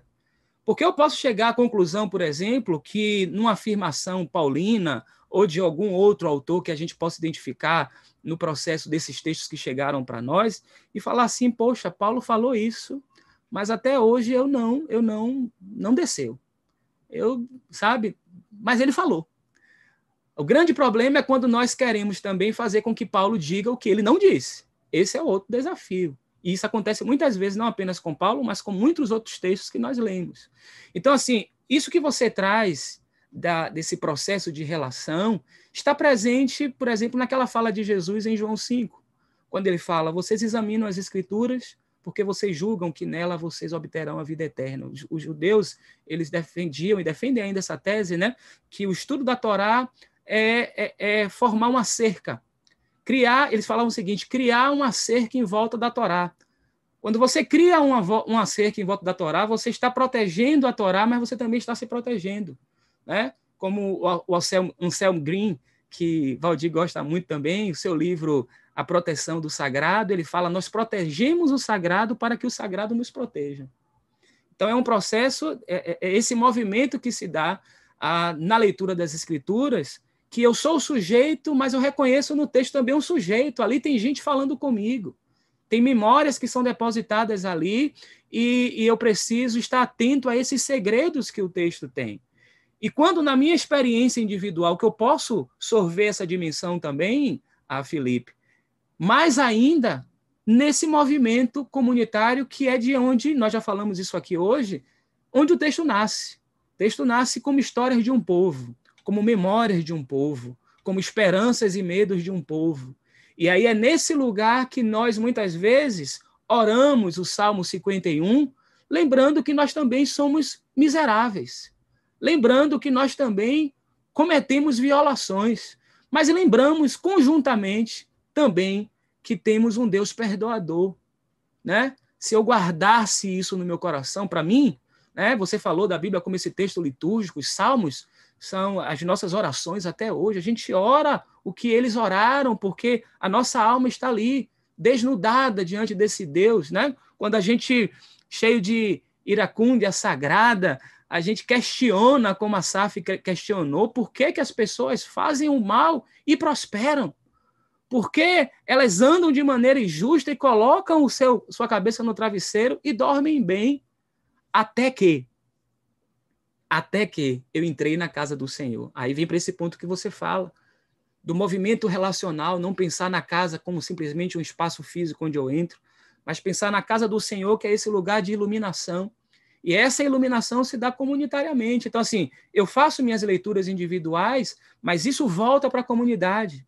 E na comunidade eu partilho. Só para concluir uh, esse ponto, Felipe, é, tem uma história que eu gosto muito de Carlos Mestre, quando ele estava em uma comunidade em Vitória, no Espírito Santo, não sei se em Vitória, mas uma comunidade no Espírito Santo, e ele falava a respeito de um texto é, daquela da, da experiência na tradição judaica do comer carne ou não como, como alimento impuro. E ele justamente estava falando em uma comunidade de pessoas que criavam porcos. E era fonte de subsistência. E ele estava colocando como, como chave de leitura ali a ideia de que o objetivo desse texto era a preservação da, Bíblia, da vida. O mais importante ali não era simplesmente que era determinado item ou outro, porque o que era o que estava ali como, como sentido mais profundo era a preservação da vida. E aí uma senhora, no meio daquela conversa, levanta e fala assim: "Então, Frei, aqui a gente tem que comer". Se a gente fosse escrever esse texto hoje, a gente ia dizer que tinha que comer, porque a gente aprendeu a tratar, a gente aprendeu a cuidar dessa carne e é a única fonte de subsistência que a gente tem. Então, é esse dinamismo relacional, quando você fala dessa dimensão ontológica, e aí ah, não, não vai dar tempo, mas eu também, e me parece na sua fala, ah, caminha com, com, com Martin Heidegger para pensar sobre o ser, né? E, e Heidegger, que foi um leitor de Paulo, você já deve ter visto, tem um, tem um livro de Heidegger que ele lê umas passagens de Paulo e faz umas leituras assim muito interessantes nessa perspectiva existencialista. Então, é, eu, eu, eu acho que é, a gente colocar o lugar das escrituras e da leitura da escritura, o papel da comunidade nesse movimento e lembrar que o texto é um sujeito que fala. O texto é um sujeito que fala. E aí, em respeito a ele, eu me calo eu tive um professor no mestrado, o doutor Enio Miller, ele usava uma imagem e a forma como ele falava, talvez eu não consiga gerar o mesmo efeito, até e nem preciso, mas ele falava assim: cole o seu ouvido ao texto e deixe o texto contar a sua história. Ou seja, o texto é um sujeito que fala. E aí essa relação ela acontece nesse movimento. Não sei se respondi, Felipe, mas é pelo menos assim que eu intuo. Que maravilha, que maravilha. Essa, essa imagem que você fala me lembrou também uma, uma passagem do, do Paulo Freire, que ele dizia que todas as vezes que pegava um livro para ler, ele puxava um banquinho e convidava o autor para sentar do lado dele, para ele fazer uma conversa legal. Né? Então, essa coisa de, da, do diálogo com o texto e a, e a, a, a, vida que o, que o texto ganha a partir desse diálogo. Né? Então, esse exemplo mesmo que você trouxe do Mestres é essencial. Daí tá talvez seja a nossa grande resistência, que a gente cristalizou o texto como está registrado e não admite sair disso. Né? Ah, o YouTube continua bombando aqui com muitos elogios, muitos cumprimentos. Pastor Delor está aqui lhe, lhe elogiando e várias outras pessoas. Mas tem uma questão posta aí por Lilian, por Lilian Almeida, que está no, no chat. Acho que eu me perdi aqui, deixa eu ver se eu me acho. aqui. Ela diz assim: também parabeniza, também fala que você traz, provoca profundas reflexões. Ela diz assim: as pessoas, ela resgata uma fala sua, né? As pessoas são enganadas com a Bíblia na mão. O fato de, na maioria das vezes, o modelo das igrejas ser um homem branco falando, né? E as demais pessoas passivamente escutando, sem que haja propostas de diálogos construtivos e diversos, não potencializa esse estado de ignorância e manipulação? Sim. Sim. Agora eu fiz como na, como na CPI, né? o, interpelado, diga sim ou não. Mas eu, eu a Lilian, a sua questão, ela merece mais do que o sim. Mas sim, eu concordo. Eu concordo que os espaços da religião são, são espaços onde isso acontece. Né? Mas eu acho que é possível você viver o evangelho e transitar nesse ambiente. Em alguns momentos é, é, é duro, ah, é, é, é, complicado, mas a gente faz parte, e eu conversava mais cedo com Mima sobre isso. Eu, nós somos de uma tradição é, batista, historicamente, aqui eu não estou colocando para é, no, no lugar de que é melhor ou pior que outros, mas é o lugar onde nós estamos. E, historicamente, a tradição batista é a tradição do diálogo. Do diálogo. Uma das teses batistas, por exemplo, em relação à escritura, que as pessoas usam essa tese de maneira equivocada, da livre interpretação da Bíblia, né? Não é dizer qualquer coisa, não é interpretar qualquer coisa, e sim o livre exame, no sentido de que, de que o indivíduo ele é competente. Na verdade, o que está como pano de fundo aí é a competência do indivíduo. Me permita, Mima, já que na apresentação Valdir falou no início, a, aquela minha pesquisa que virou um texto, né, Juventude Universitária e a leitura da Bíblia em, em tempos de angústia e desamparo, eu trabalho essa questão, por exemplo, falando da juventude, mas isso tem desdobramentos na comunidade. Do que? da infantilização dos fiéis. A infantilização dos fiéis.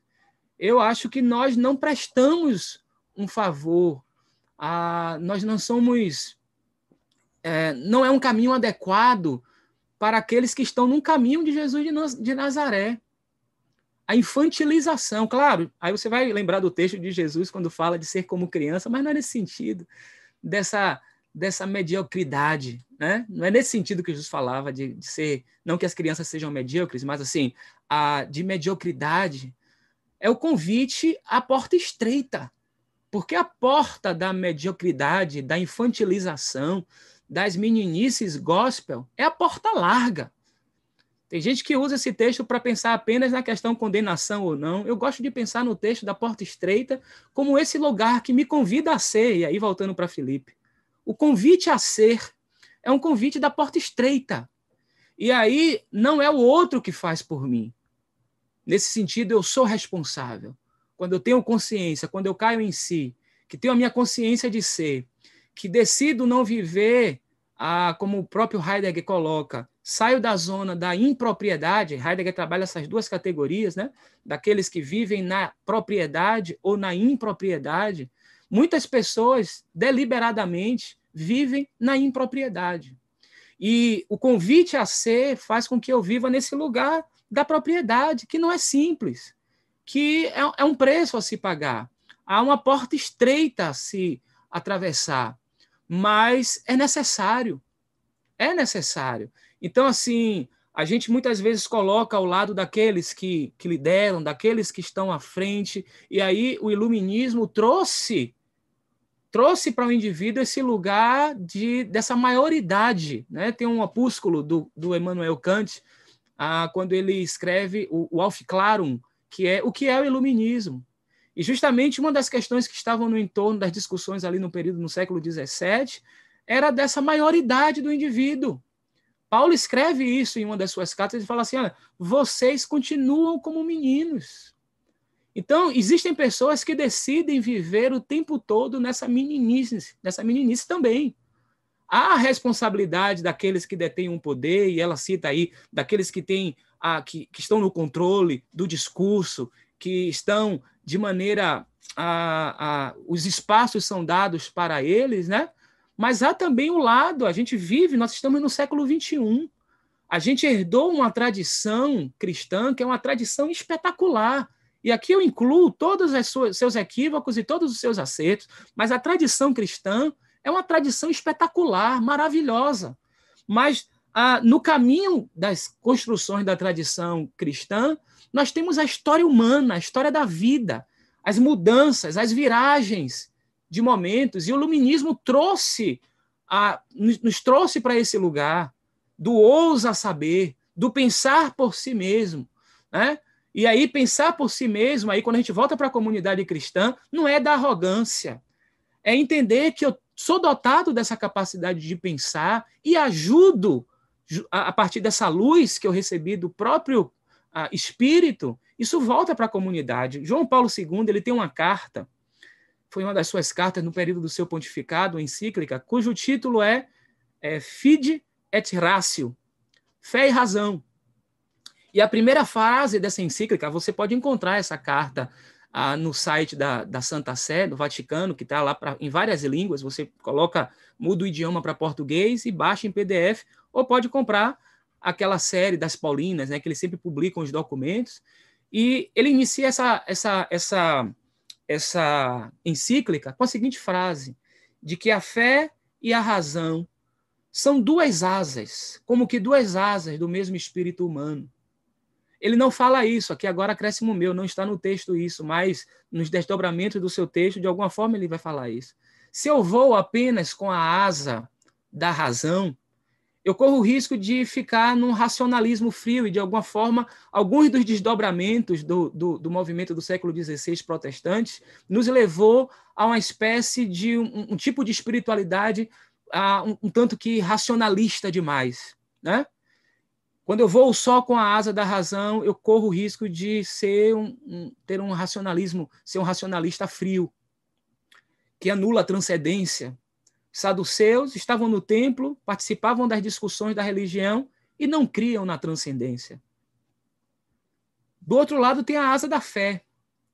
O risco de eu ter uma interpretação inadequada do que é fé, eu posso viver apenas voando com a asa de um fideísmo, de uma adesão credal e reflexiva, de entender que a fé não me convida a pensar, me convida a pensar também.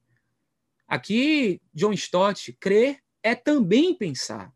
Então eu preciso voar com a asa da razão, e aí cabe a nós, Lilian, nós que estamos sentados, nós que estamos ouvindo, que temos a capacidade de refletir e de reagir e de propor diálogos e novos diálogos, mas vou também com a asa da fé, para que haja esse equilíbrio, porque isso vem do próprio Deus, é dom. Eu gosto muito de um texto do livro dos Provérbios, quando a sabedoria, a sabedoria está falando dela, né? ela é muito, ela é muito uh, exibida, muitas vezes a sabedoria, né? Só que a sabedoria ela fala uma coisa muito legal lá no texto, nos Provérbios, no Antigo Testamento, ela diz assim: eu estava com ele quando ele criava as coisas. E foi muito divertido. É assim mesmo que está no texto. Né? Quando eu estava com ele, quando ele criava as coisas, foi muito divertido. Ou seja, eu preciso da asa da razão. A sabedoria vem de Deus, é dom de Deus. Mas eu preciso da asa da fé, para que haja esse equilíbrio, para que eu possa entender que quando os recursos da razão eles se extingam e os próprios propositores das discussões sobre a razão no iluminismo, e Kant é um deles, escreveu um texto sobre os limites da razão. Ele entendia, mesmo dando a importância que deu nos seus escritos à razão, ele entendia que tem lugares onde a razão não pode acessar. Wittgenstein dizia isso, né? Lá no seu tratado filosófico, sobre aquilo que não se pode dizer, deve se calar. Então a razão não vai poder dizer sobre tudo. A razão não vai ter respostas para tudo.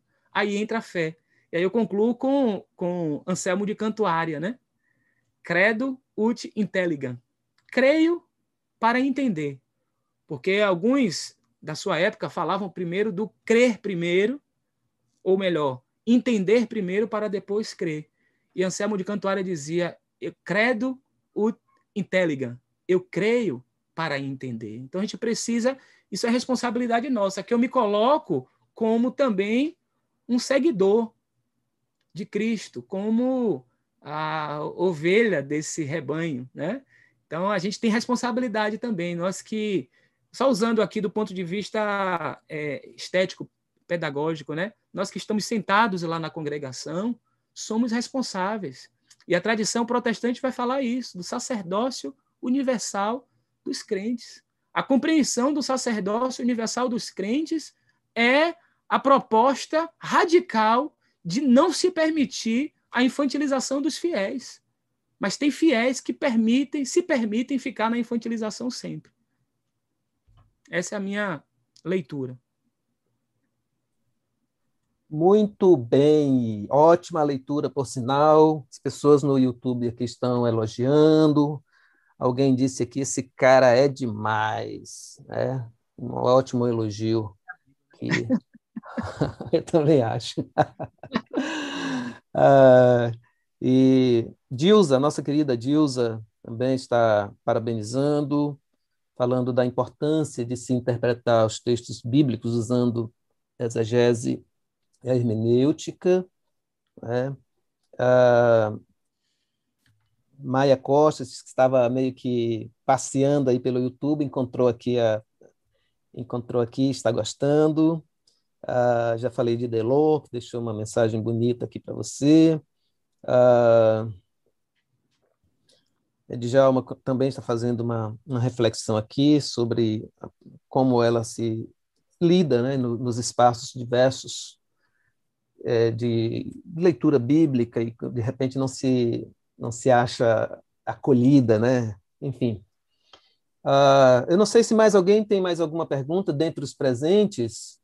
Se não, uh, eu quero. Tem uma questão, Joás, que eu acho importante.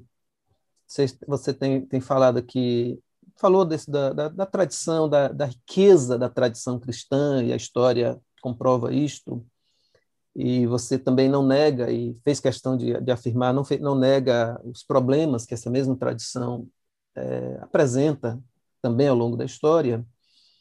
Mas penso que nas é, nos movimentos teológicos emergentes, e a Bíblia também é, é ponto importante e, é pauta de reflexão. Então, a gente tem movimentos como a, a teologia feminista, a teologia negra, a teologia indígena, queer, enfim. Eu queria, a minha pergunta é muito simples, na sua visão, por que que esses movimentos precisam existir hoje? Eles estão aí. E eles nascem como, como resposta àquilo que nós falávamos aqui, desses momentos históricos. Ah, alguém falava dessa questão aí no, no chat sobre a questão da língua, da língua culta, do português, enfim. É, a gente tem todo um processo das tradições e das traduções de texto, que é aí que entra o lugar da gente ampliar, a gente poder sair um pouco desse lugar. Claro, se, se lemos em português, procurar ler boas traduções em português, mas o acesso às línguas originais podem ser um, um fator que agregador nesse processo de construção, porque muitas traduções dos textos é o, é o grande problema da, da, das afirmações do a Bíblia diz. De repente, a tradução ela foi condicionada a, a, a fez o texto dizer alguma coisa na tradução que na verdade não é o a Bíblia diz e que afasta muitas vezes a pessoa daquele ambiente a, litúrgico, usando aqui a, a, expressão de Felipe, porque ela, ela, ela é inadequada, ela não se vê naquele, naquele, naquele ambiente ali, porque aquilo ali, ah, enfim. Voltar às línguas originais também nos ajudam nisso, porque muitas das traduções, elas são traduções que herdaram é, essa visão de mundo, intencional ou não, daqueles que traduziram, porque os italianos que usam essa expressão, né, que todo tradutor é um traidor. Quando você traduz, não por má vontade, você tem dificuldades. Porque quando você traduz uma, uma, uma, de uma língua para outra, não é simplesmente transportar signos, né? fazer uma, uma transliteração. Não, quando, quando há um processo de tradução, precisa se traduzir também a racionalidade da língua. Isso é, a gente percebe isso, por exemplo, na Septuaginta. Tem um texto é, que Paulo, é, em um dos escritos de Paulo, quando Paulo fala é, lá em Romanos, citando o livro ah, do profeta Isaías, ele diz: olha a profundidade das riquezas. Na verdade, é um conjunto, além aquele hino ali, é um conjunto de algumas citações, tanto da sabedoria como do conhecimento de Deus. Quem foi o conselheiro? Quem entendeu? Quem entendeu a mente do Senhor? E esse texto, em grego, aparece justamente a palavra nous, para dizer mente. A tradução de mente desse texto, ela é adequada. Mas quando você vai para o texto hebraico, que também tem o profeta Isaías ali, no texto hebraico, a palavra pra, que, que aparece no texto de Isaías em hebraico é rua. Só que aí, olha só, se você vai para o texto em hebraico fazer a leitura, e um texto hebraico que foi traduzido, por exemplo, como espírito, né? A rua. E no texto grego tem mente, por quê? Aí você vai para a Septuaginta. A Septuaginta, que é a tradução do texto hebraico para o grego, não traduziu esse texto, por exemplo, como pneuma. Na Septuaginta aparece nuos. E Paulo usa a Septuaginta. Paulo é um dos autores do texto do Novo Testamento que se utilizou muito da Septuaginta, só abrindo um parêntese rápido, Valdir, se você me permite, porque muitas vezes, quando se fala da Septuaginta, a tradução do hebraico para o grego, parece simplesmente que foi para atender um capricho né, do rei. Porque tem essas lendas todas em torno do, da, da Septuaginta, né? Que o rei olhou aquela vastíssima biblioteca de Alexandria no Egito e falou assim: Olha, aqui só falta um texto. e essa biblioteca só estará completa quando tiver as escrituras dos hebreus aqui, ou dos judeus. E aí tem o empreendimento da tradução da Septuaginta do hebraico para o grego. Aí parece que realizaram o, o intento daquele rei e colocaram na biblioteca a Septuaginta e ela ficou lá. Não foi assim. Texto circulou nas culturas. As pessoas leram o texto. As pessoas fizeram interpretações a partir do texto.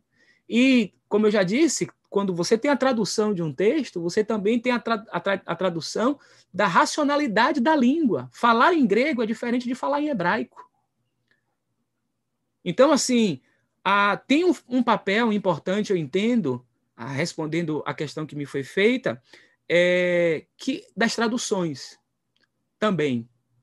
E as traduções é, trouxeram algumas coisas, e vamos falar na nossa língua aqui, português, que refletem justamente ah, modos de pensar, estruturas que, que querem se, que, ah, permanecer, que não querem ceder.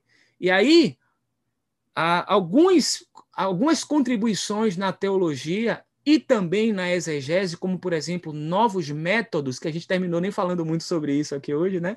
Ah, mas existem vários métodos de leitura da Bíblia. Alguns métodos de leitura da Bíblia ah, provocaram reflexões mais apuradas. Por exemplo, só para tentar ser rápido, ah, o método que esteve muito presente na Reforma Protestante foi o método histórico crítico ali no, ou histórico gramatical no século XVI. E é um método que parte do princípio de que você tem aquilo que era o texto, que tinha um maior número uh, de cópias, né, o chamado texto majoritário, muitas cópias datadas do século IX, as cópias que eles tinham acesso, cópias que eram disponíveis ali, e o chamado também texto receptus, ou texto recebido. Então, o texto de, de Lutero é resultado desse material, do texto majoritário, do texto recebido, e a tradução para o alemão foi feita a partir desses documentos. No entanto, século XIX, início do século XX, alguns outros documentos foram encontrados, por exemplo, documentos datados do século IV. Isso trouxe uma contribuição muito rica para a teologia e para os estudos em Bíblia. Por exemplo, quando se comparava essas, essas, esses documentos que são datados do século IV com essas cópias em abundância do século IX, do século XI, do século XII. E isso ajudou muito e provocou novas reflexões, por exemplo, com o nascimento do chamado método histórico-crítico. E o método histórico-crítico ele partia do, de um princípio é, é, é, inicial, que é a chamada crítica textual. E o que, a crítica textual fazia e faz? Porque até hoje nós usamos o, o método.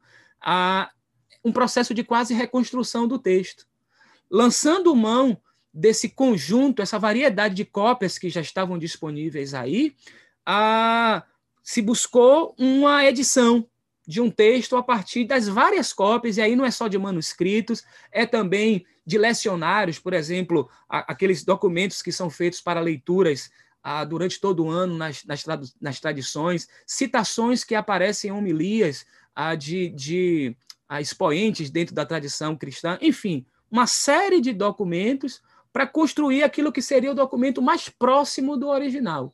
O mais próximo do original. Porque nós não temos os autógrafos. Nós temos cópias de cópias e de cópias. E um volume muito grande dessas cópias nós temos. Por exemplo, no Novo Testamento, nenhuma, nenhum documento assim antigo e importante tem a quantidade de cópias tão extensa que o Novo Testamento tem. Claro que no, no meio dessas, dessa abundância de cópias tem pequenos fragmentos, tem textos completos. Essa, quando a gente fala dessa quantidade que passa de 5 mil, não significa que são 5 mil manuscritos completos, né? São pedaços, muitas vezes, enfim, mas é muito grande, é um volume muito grande. Então, esses movimentos de leitura e esses métodos de leitura da Bíblia ah, levaram a novas reflexões também. E dei a volta para responder a sua questão, Valdir, porque a gente entende que esse, esse, esse lugar de mudança da leitura levantou também novas percepções. Porque o texto que não estava sendo questionado até então, por exemplo, para a leitura da Bíblia, se lançou mão da filologia, que é uma ciência que se dedica ao estudo de textos antigos, para datação, para reconstrução. Então, assim, você começa a aplicar ao, ao, estudo da Bíblia uma outra ciência que até então não era utilizada, que é a filo, filologia. Então, assim, uma série de descobertas foram acontecendo e levantando novas reflexões. Então, uma coisa é o que o texto diz, outra coisa é aquilo que eu quero que o texto diga. E muitas vezes algumas traduções escondem elementos, por exemplo, eu vou dar só um exemplo aqui para finalizar. A, no final do capítulo da carta que Paulo escreveu aos Romanos, né? Estou usando aqui capítulos porque é a forma que a gente tem, mas é uma carta corrida. Mas aquilo que a gente entende como um capítulo 16, o texto faz referência a uma mulher chamada Febe. Vou pegar minha tradução aqui rapidamente. Me permita, Mima. Na minha tradução aqui, diz assim: ó, recomendo-vos a nossa irmã Febe, que serve à igreja que está em Sencreia, para que recebais no Senhor como convém aos santos e a ajudeis em qualquer coisa que de vós necessitar, pois ela tem hospedado a muitos, como também a mim mesmo. Duas coisas são ditas a respeito dessa mulher. Primeira, que ela é alguém que serve. Né? A outra coisa que se diz de Febe aqui é que ela tem um coração bom, como Mima. Mima hospeda a gente na casa dela, né? Hospeda, abre a casa dela para hospedar. Que coisa boa. Valdir, que foi seminarista, passou por essa experiência mais do que eu, que, que teve a experiência de, de estudar em, em, internato, né? Daqueles irmãos que convidam um seminarista para almoçar na casa dele. Eu, a minha formação se deu aqui em Salvador mesmo. Né? Eu tinha que pagar a comida dos, dos irmãos, estou brincando. Mas o cara é convidado, então, assim, aquela irmã que hospeda, eu quero o palestrante na minha casa, eu quero o seminarista na minha casa. Quando a gente vai para o texto grego, a gente vê que tem algumas filigranas linguísticas que a tradução não, em português, não traz. Se trouxe, se não trouxe intencionalmente, ou a, o, o, escondimento, por assim dizer, se deu de maneira consciente, porque o vocábulo que está lá em grego para falar de, de serva é diácono, né? que ganhou um status na tradição cristã como uma função. Então, a gente encontra muitas vezes em algumas, algumas traduções, quando o nome da mulher está associado à palavra diácono, ou esse verbete diáconos, é, se traduz a palavra. E quando está associada a um homem, coloca fulano de tal, Valdir, diácono. Por que não se faz o mesmo com as mulheres? Esse é um ponto para a gente pensar. Uma outra palavrinha que tem lá embaixo, ah, hospedado a muitos, o vocábulo grego é prostatis. E o que é esse vocábulo grego? Que pode ser também traduzido como alguém que hospeda. Mas a, a, essa expressão grega dá a ideia de alguém que tem proeminência, alguém que tem uma função de, de protetor, de ajudador, de patrono, ou seja, essa mulher era uma líder comunitária.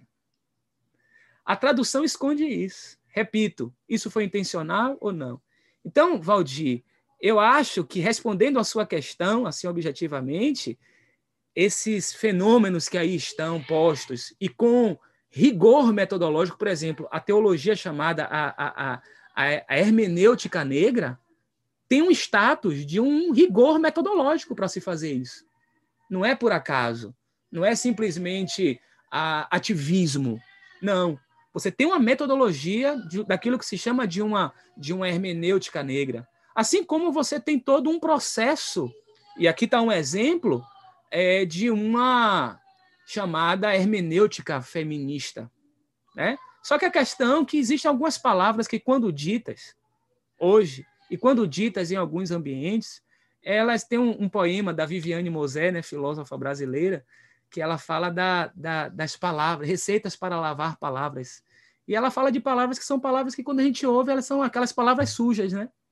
Que a gente precisa lavar muitas vezes. Então, tem algumas expressões que, quando você fala e ainda agrega, por exemplo, a terminologia, a teologia, ou hermenêutica, a hermenêutica negra, já se pensa em um ativismo que vai de encontro a uma outra realidade. A hermenêutica feminista já se pensa num ativismo desenfreado, que é só uma bandeira que não é reflexiva, enfim. Eu entendo que isso tem lugar. Agora, precisa também ser o seguinte: aquilo que o texto está dizendo. Porque, querendo promover determinadas libertações, a gente muitas vezes corre o risco de fazer o que a gente sempre criticou: forçar o texto a dizer coisas que o texto não diz, para liberar ou libertar determinados grupos. Eu acho que há material suficiente nas escrituras para promover a libertação de quem quer que seja. Agora, nem todos têm olhos para ver, ou têm olhos e não veem, ou ouvidos e não escutam. Né? Há um poder nas escrituras. Tanto é que Paulo vai dizer: não há bárbaro, nem cita, não há escravo, nem livre, nem homem, nem mulher. Cristo é tudo em todos. Então, assim, é perceber que há um poder libertador no texto. Agora é preciso ter olhos para ver e ouvidos para escutar. Muito bem, estamos com duas horas e onze minutos de live. E Casa de Mima normalmente são duas horas, mas quero te agradecer, queremos te agradecer demais sua presença marcante, elogiadíssimo, bombadão do YouTube, já posso dizer assim, show de bola. Ah, eu queria, ah, eu quero dizer o seguinte, convidar todo mundo que está vendo para se inscrever no canal Casa de Mima, curtir aí, dar o legalzinho no, na, na, na transmissão, estudo, ajuda, impulsiona.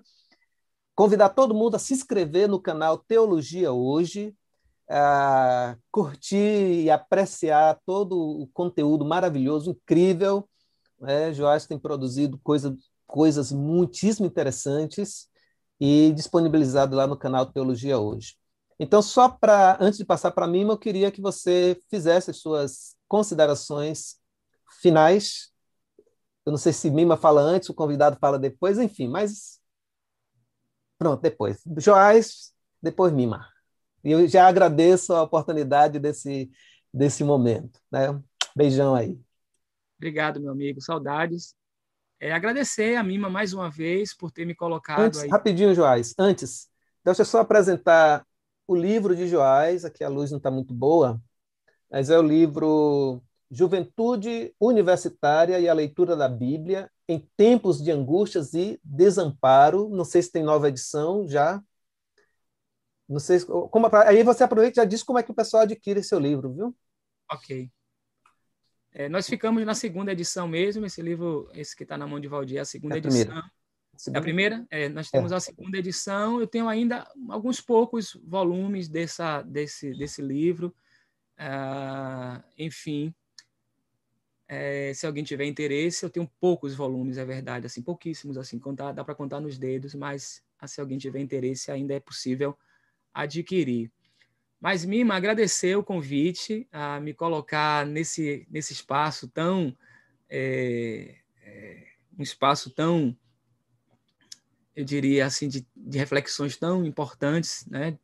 Tem recebido tanta gente boa aí e eu fico muito lisonjeado de ter sido convidado para estar entre, entre eles. Espero ter podido, ter podido contribuir de alguma forma, se de tudo que eu falei, de alguma forma eu tenha aqui estimulado pessoas novamente ou a iniciar o processo de leitura da Bíblia com muito cuidado, ou voltar aqueles que de alguma forma se desencantaram com aquilo que falaram para ela, para elas, né, do texto, que se de alguma forma eu contribuir para que vocês ah, sejam novamente é, identificados nesse processo relacional com esse texto, para mim já será muito bom. Agradecer a todos que ficaram com a gente nesse tempo extenso. Eu sei que não é fácil aguentar, mas ah, e, e pedir desculpas, Mima, se de alguma forma deixei de falar alguma coisa, de atender algumas das suas necessidades para esse encontro. Mas agradecer muito, Valdir, obrigado, você é um querido do meu coração. E agradecer a todo mundo que esteve conosco aqui. Muito obrigado, boa noite a todos e todas. Eu, eu que agradeço, Joás, por você ter acolhido esse meu convite de forma tão generosa e já está convidado para voltar, porque você me deu, me deu a opção de três temas, né? E nós escolhemos juntos esse. Mas você ainda tem muito para falar, e assim, é bom quando falta ainda um pouquinho a se dizer, porque tem o retorno certo. E essa casa é sua também, Joás é sua também. Então, você sinta-se à vontade para voltar quando desejar e a gente vai estar aqui pronto para te ouvir. Foi maravilhoso, Joás, foi muito bom. Hoje eu estou muito feliz porque eu estou vendo quase todo mundo aqui que deu origem à Casa de Mima, Dilza, Valdir, Roberto, Sheila, Buja, Felipe, gente, Lilian, Luiz, a casa de mima original que juntava aqui na minha casa e a gente realmente comia comia e comia a palavra e as comidas. Era muito bom. Vamos voltar a ter, com fé em Deus, logo vai passar isso aí, a gente vai poder estar todo mundo vacinado, vacina para todos logo, urgente. É, eu só quero agradecer a todos que estão aqui, é, sabendo que a presença de cada um de vocês é que abrilhanta esses encontros aqui na Casa de Mima. Valdir e, e e Joás são dois queridos, e por isso a Casa de Mima hoje tem um gostinho assim, bem aconchegante de que eu estou entre realmente amigos muito íntimos, porque são pessoas que já estão comigo caminhando há muito tempo, de quem eu já tenho muita intimidade. E aí fica gostoso demais. Só, só sinto falta é, do abraço presencial, e é isso que eu quero que vocês sintam aí, gente. Sintam-se abraçados por mim, cada um de vocês sintam-se abraçados. É, e é isso, eu desejo uma boa noite. Semana que vem temos encontro muito bom de novo, no próximo sábado. A gente vai falar sobre gênero e pentecostalismo com Jaqueline Teixeira. Ela, ela vai estar aqui conversando conosco sobre esse assunto. A pesquisadora que pesquisa a URD, enfim já estão convidados para o próximo sábado. Boa noite, um bom final de semana. Val, te amo. Obrigado! E não se esqueçam de ir no podcast ouvir o Minuto Meditar, gente, que é tudo de lindo. Quando eu colocar para vocês nas redes sociais que eu chego aí, vá lá, é só dois minutinhos de puro prazer. e é isso, gente. Boa noite. Obrigado, Joás. Um beijo aí nas, na esposa, no filhote. Val, beijo na família. E vocês todos queridos, boa noite.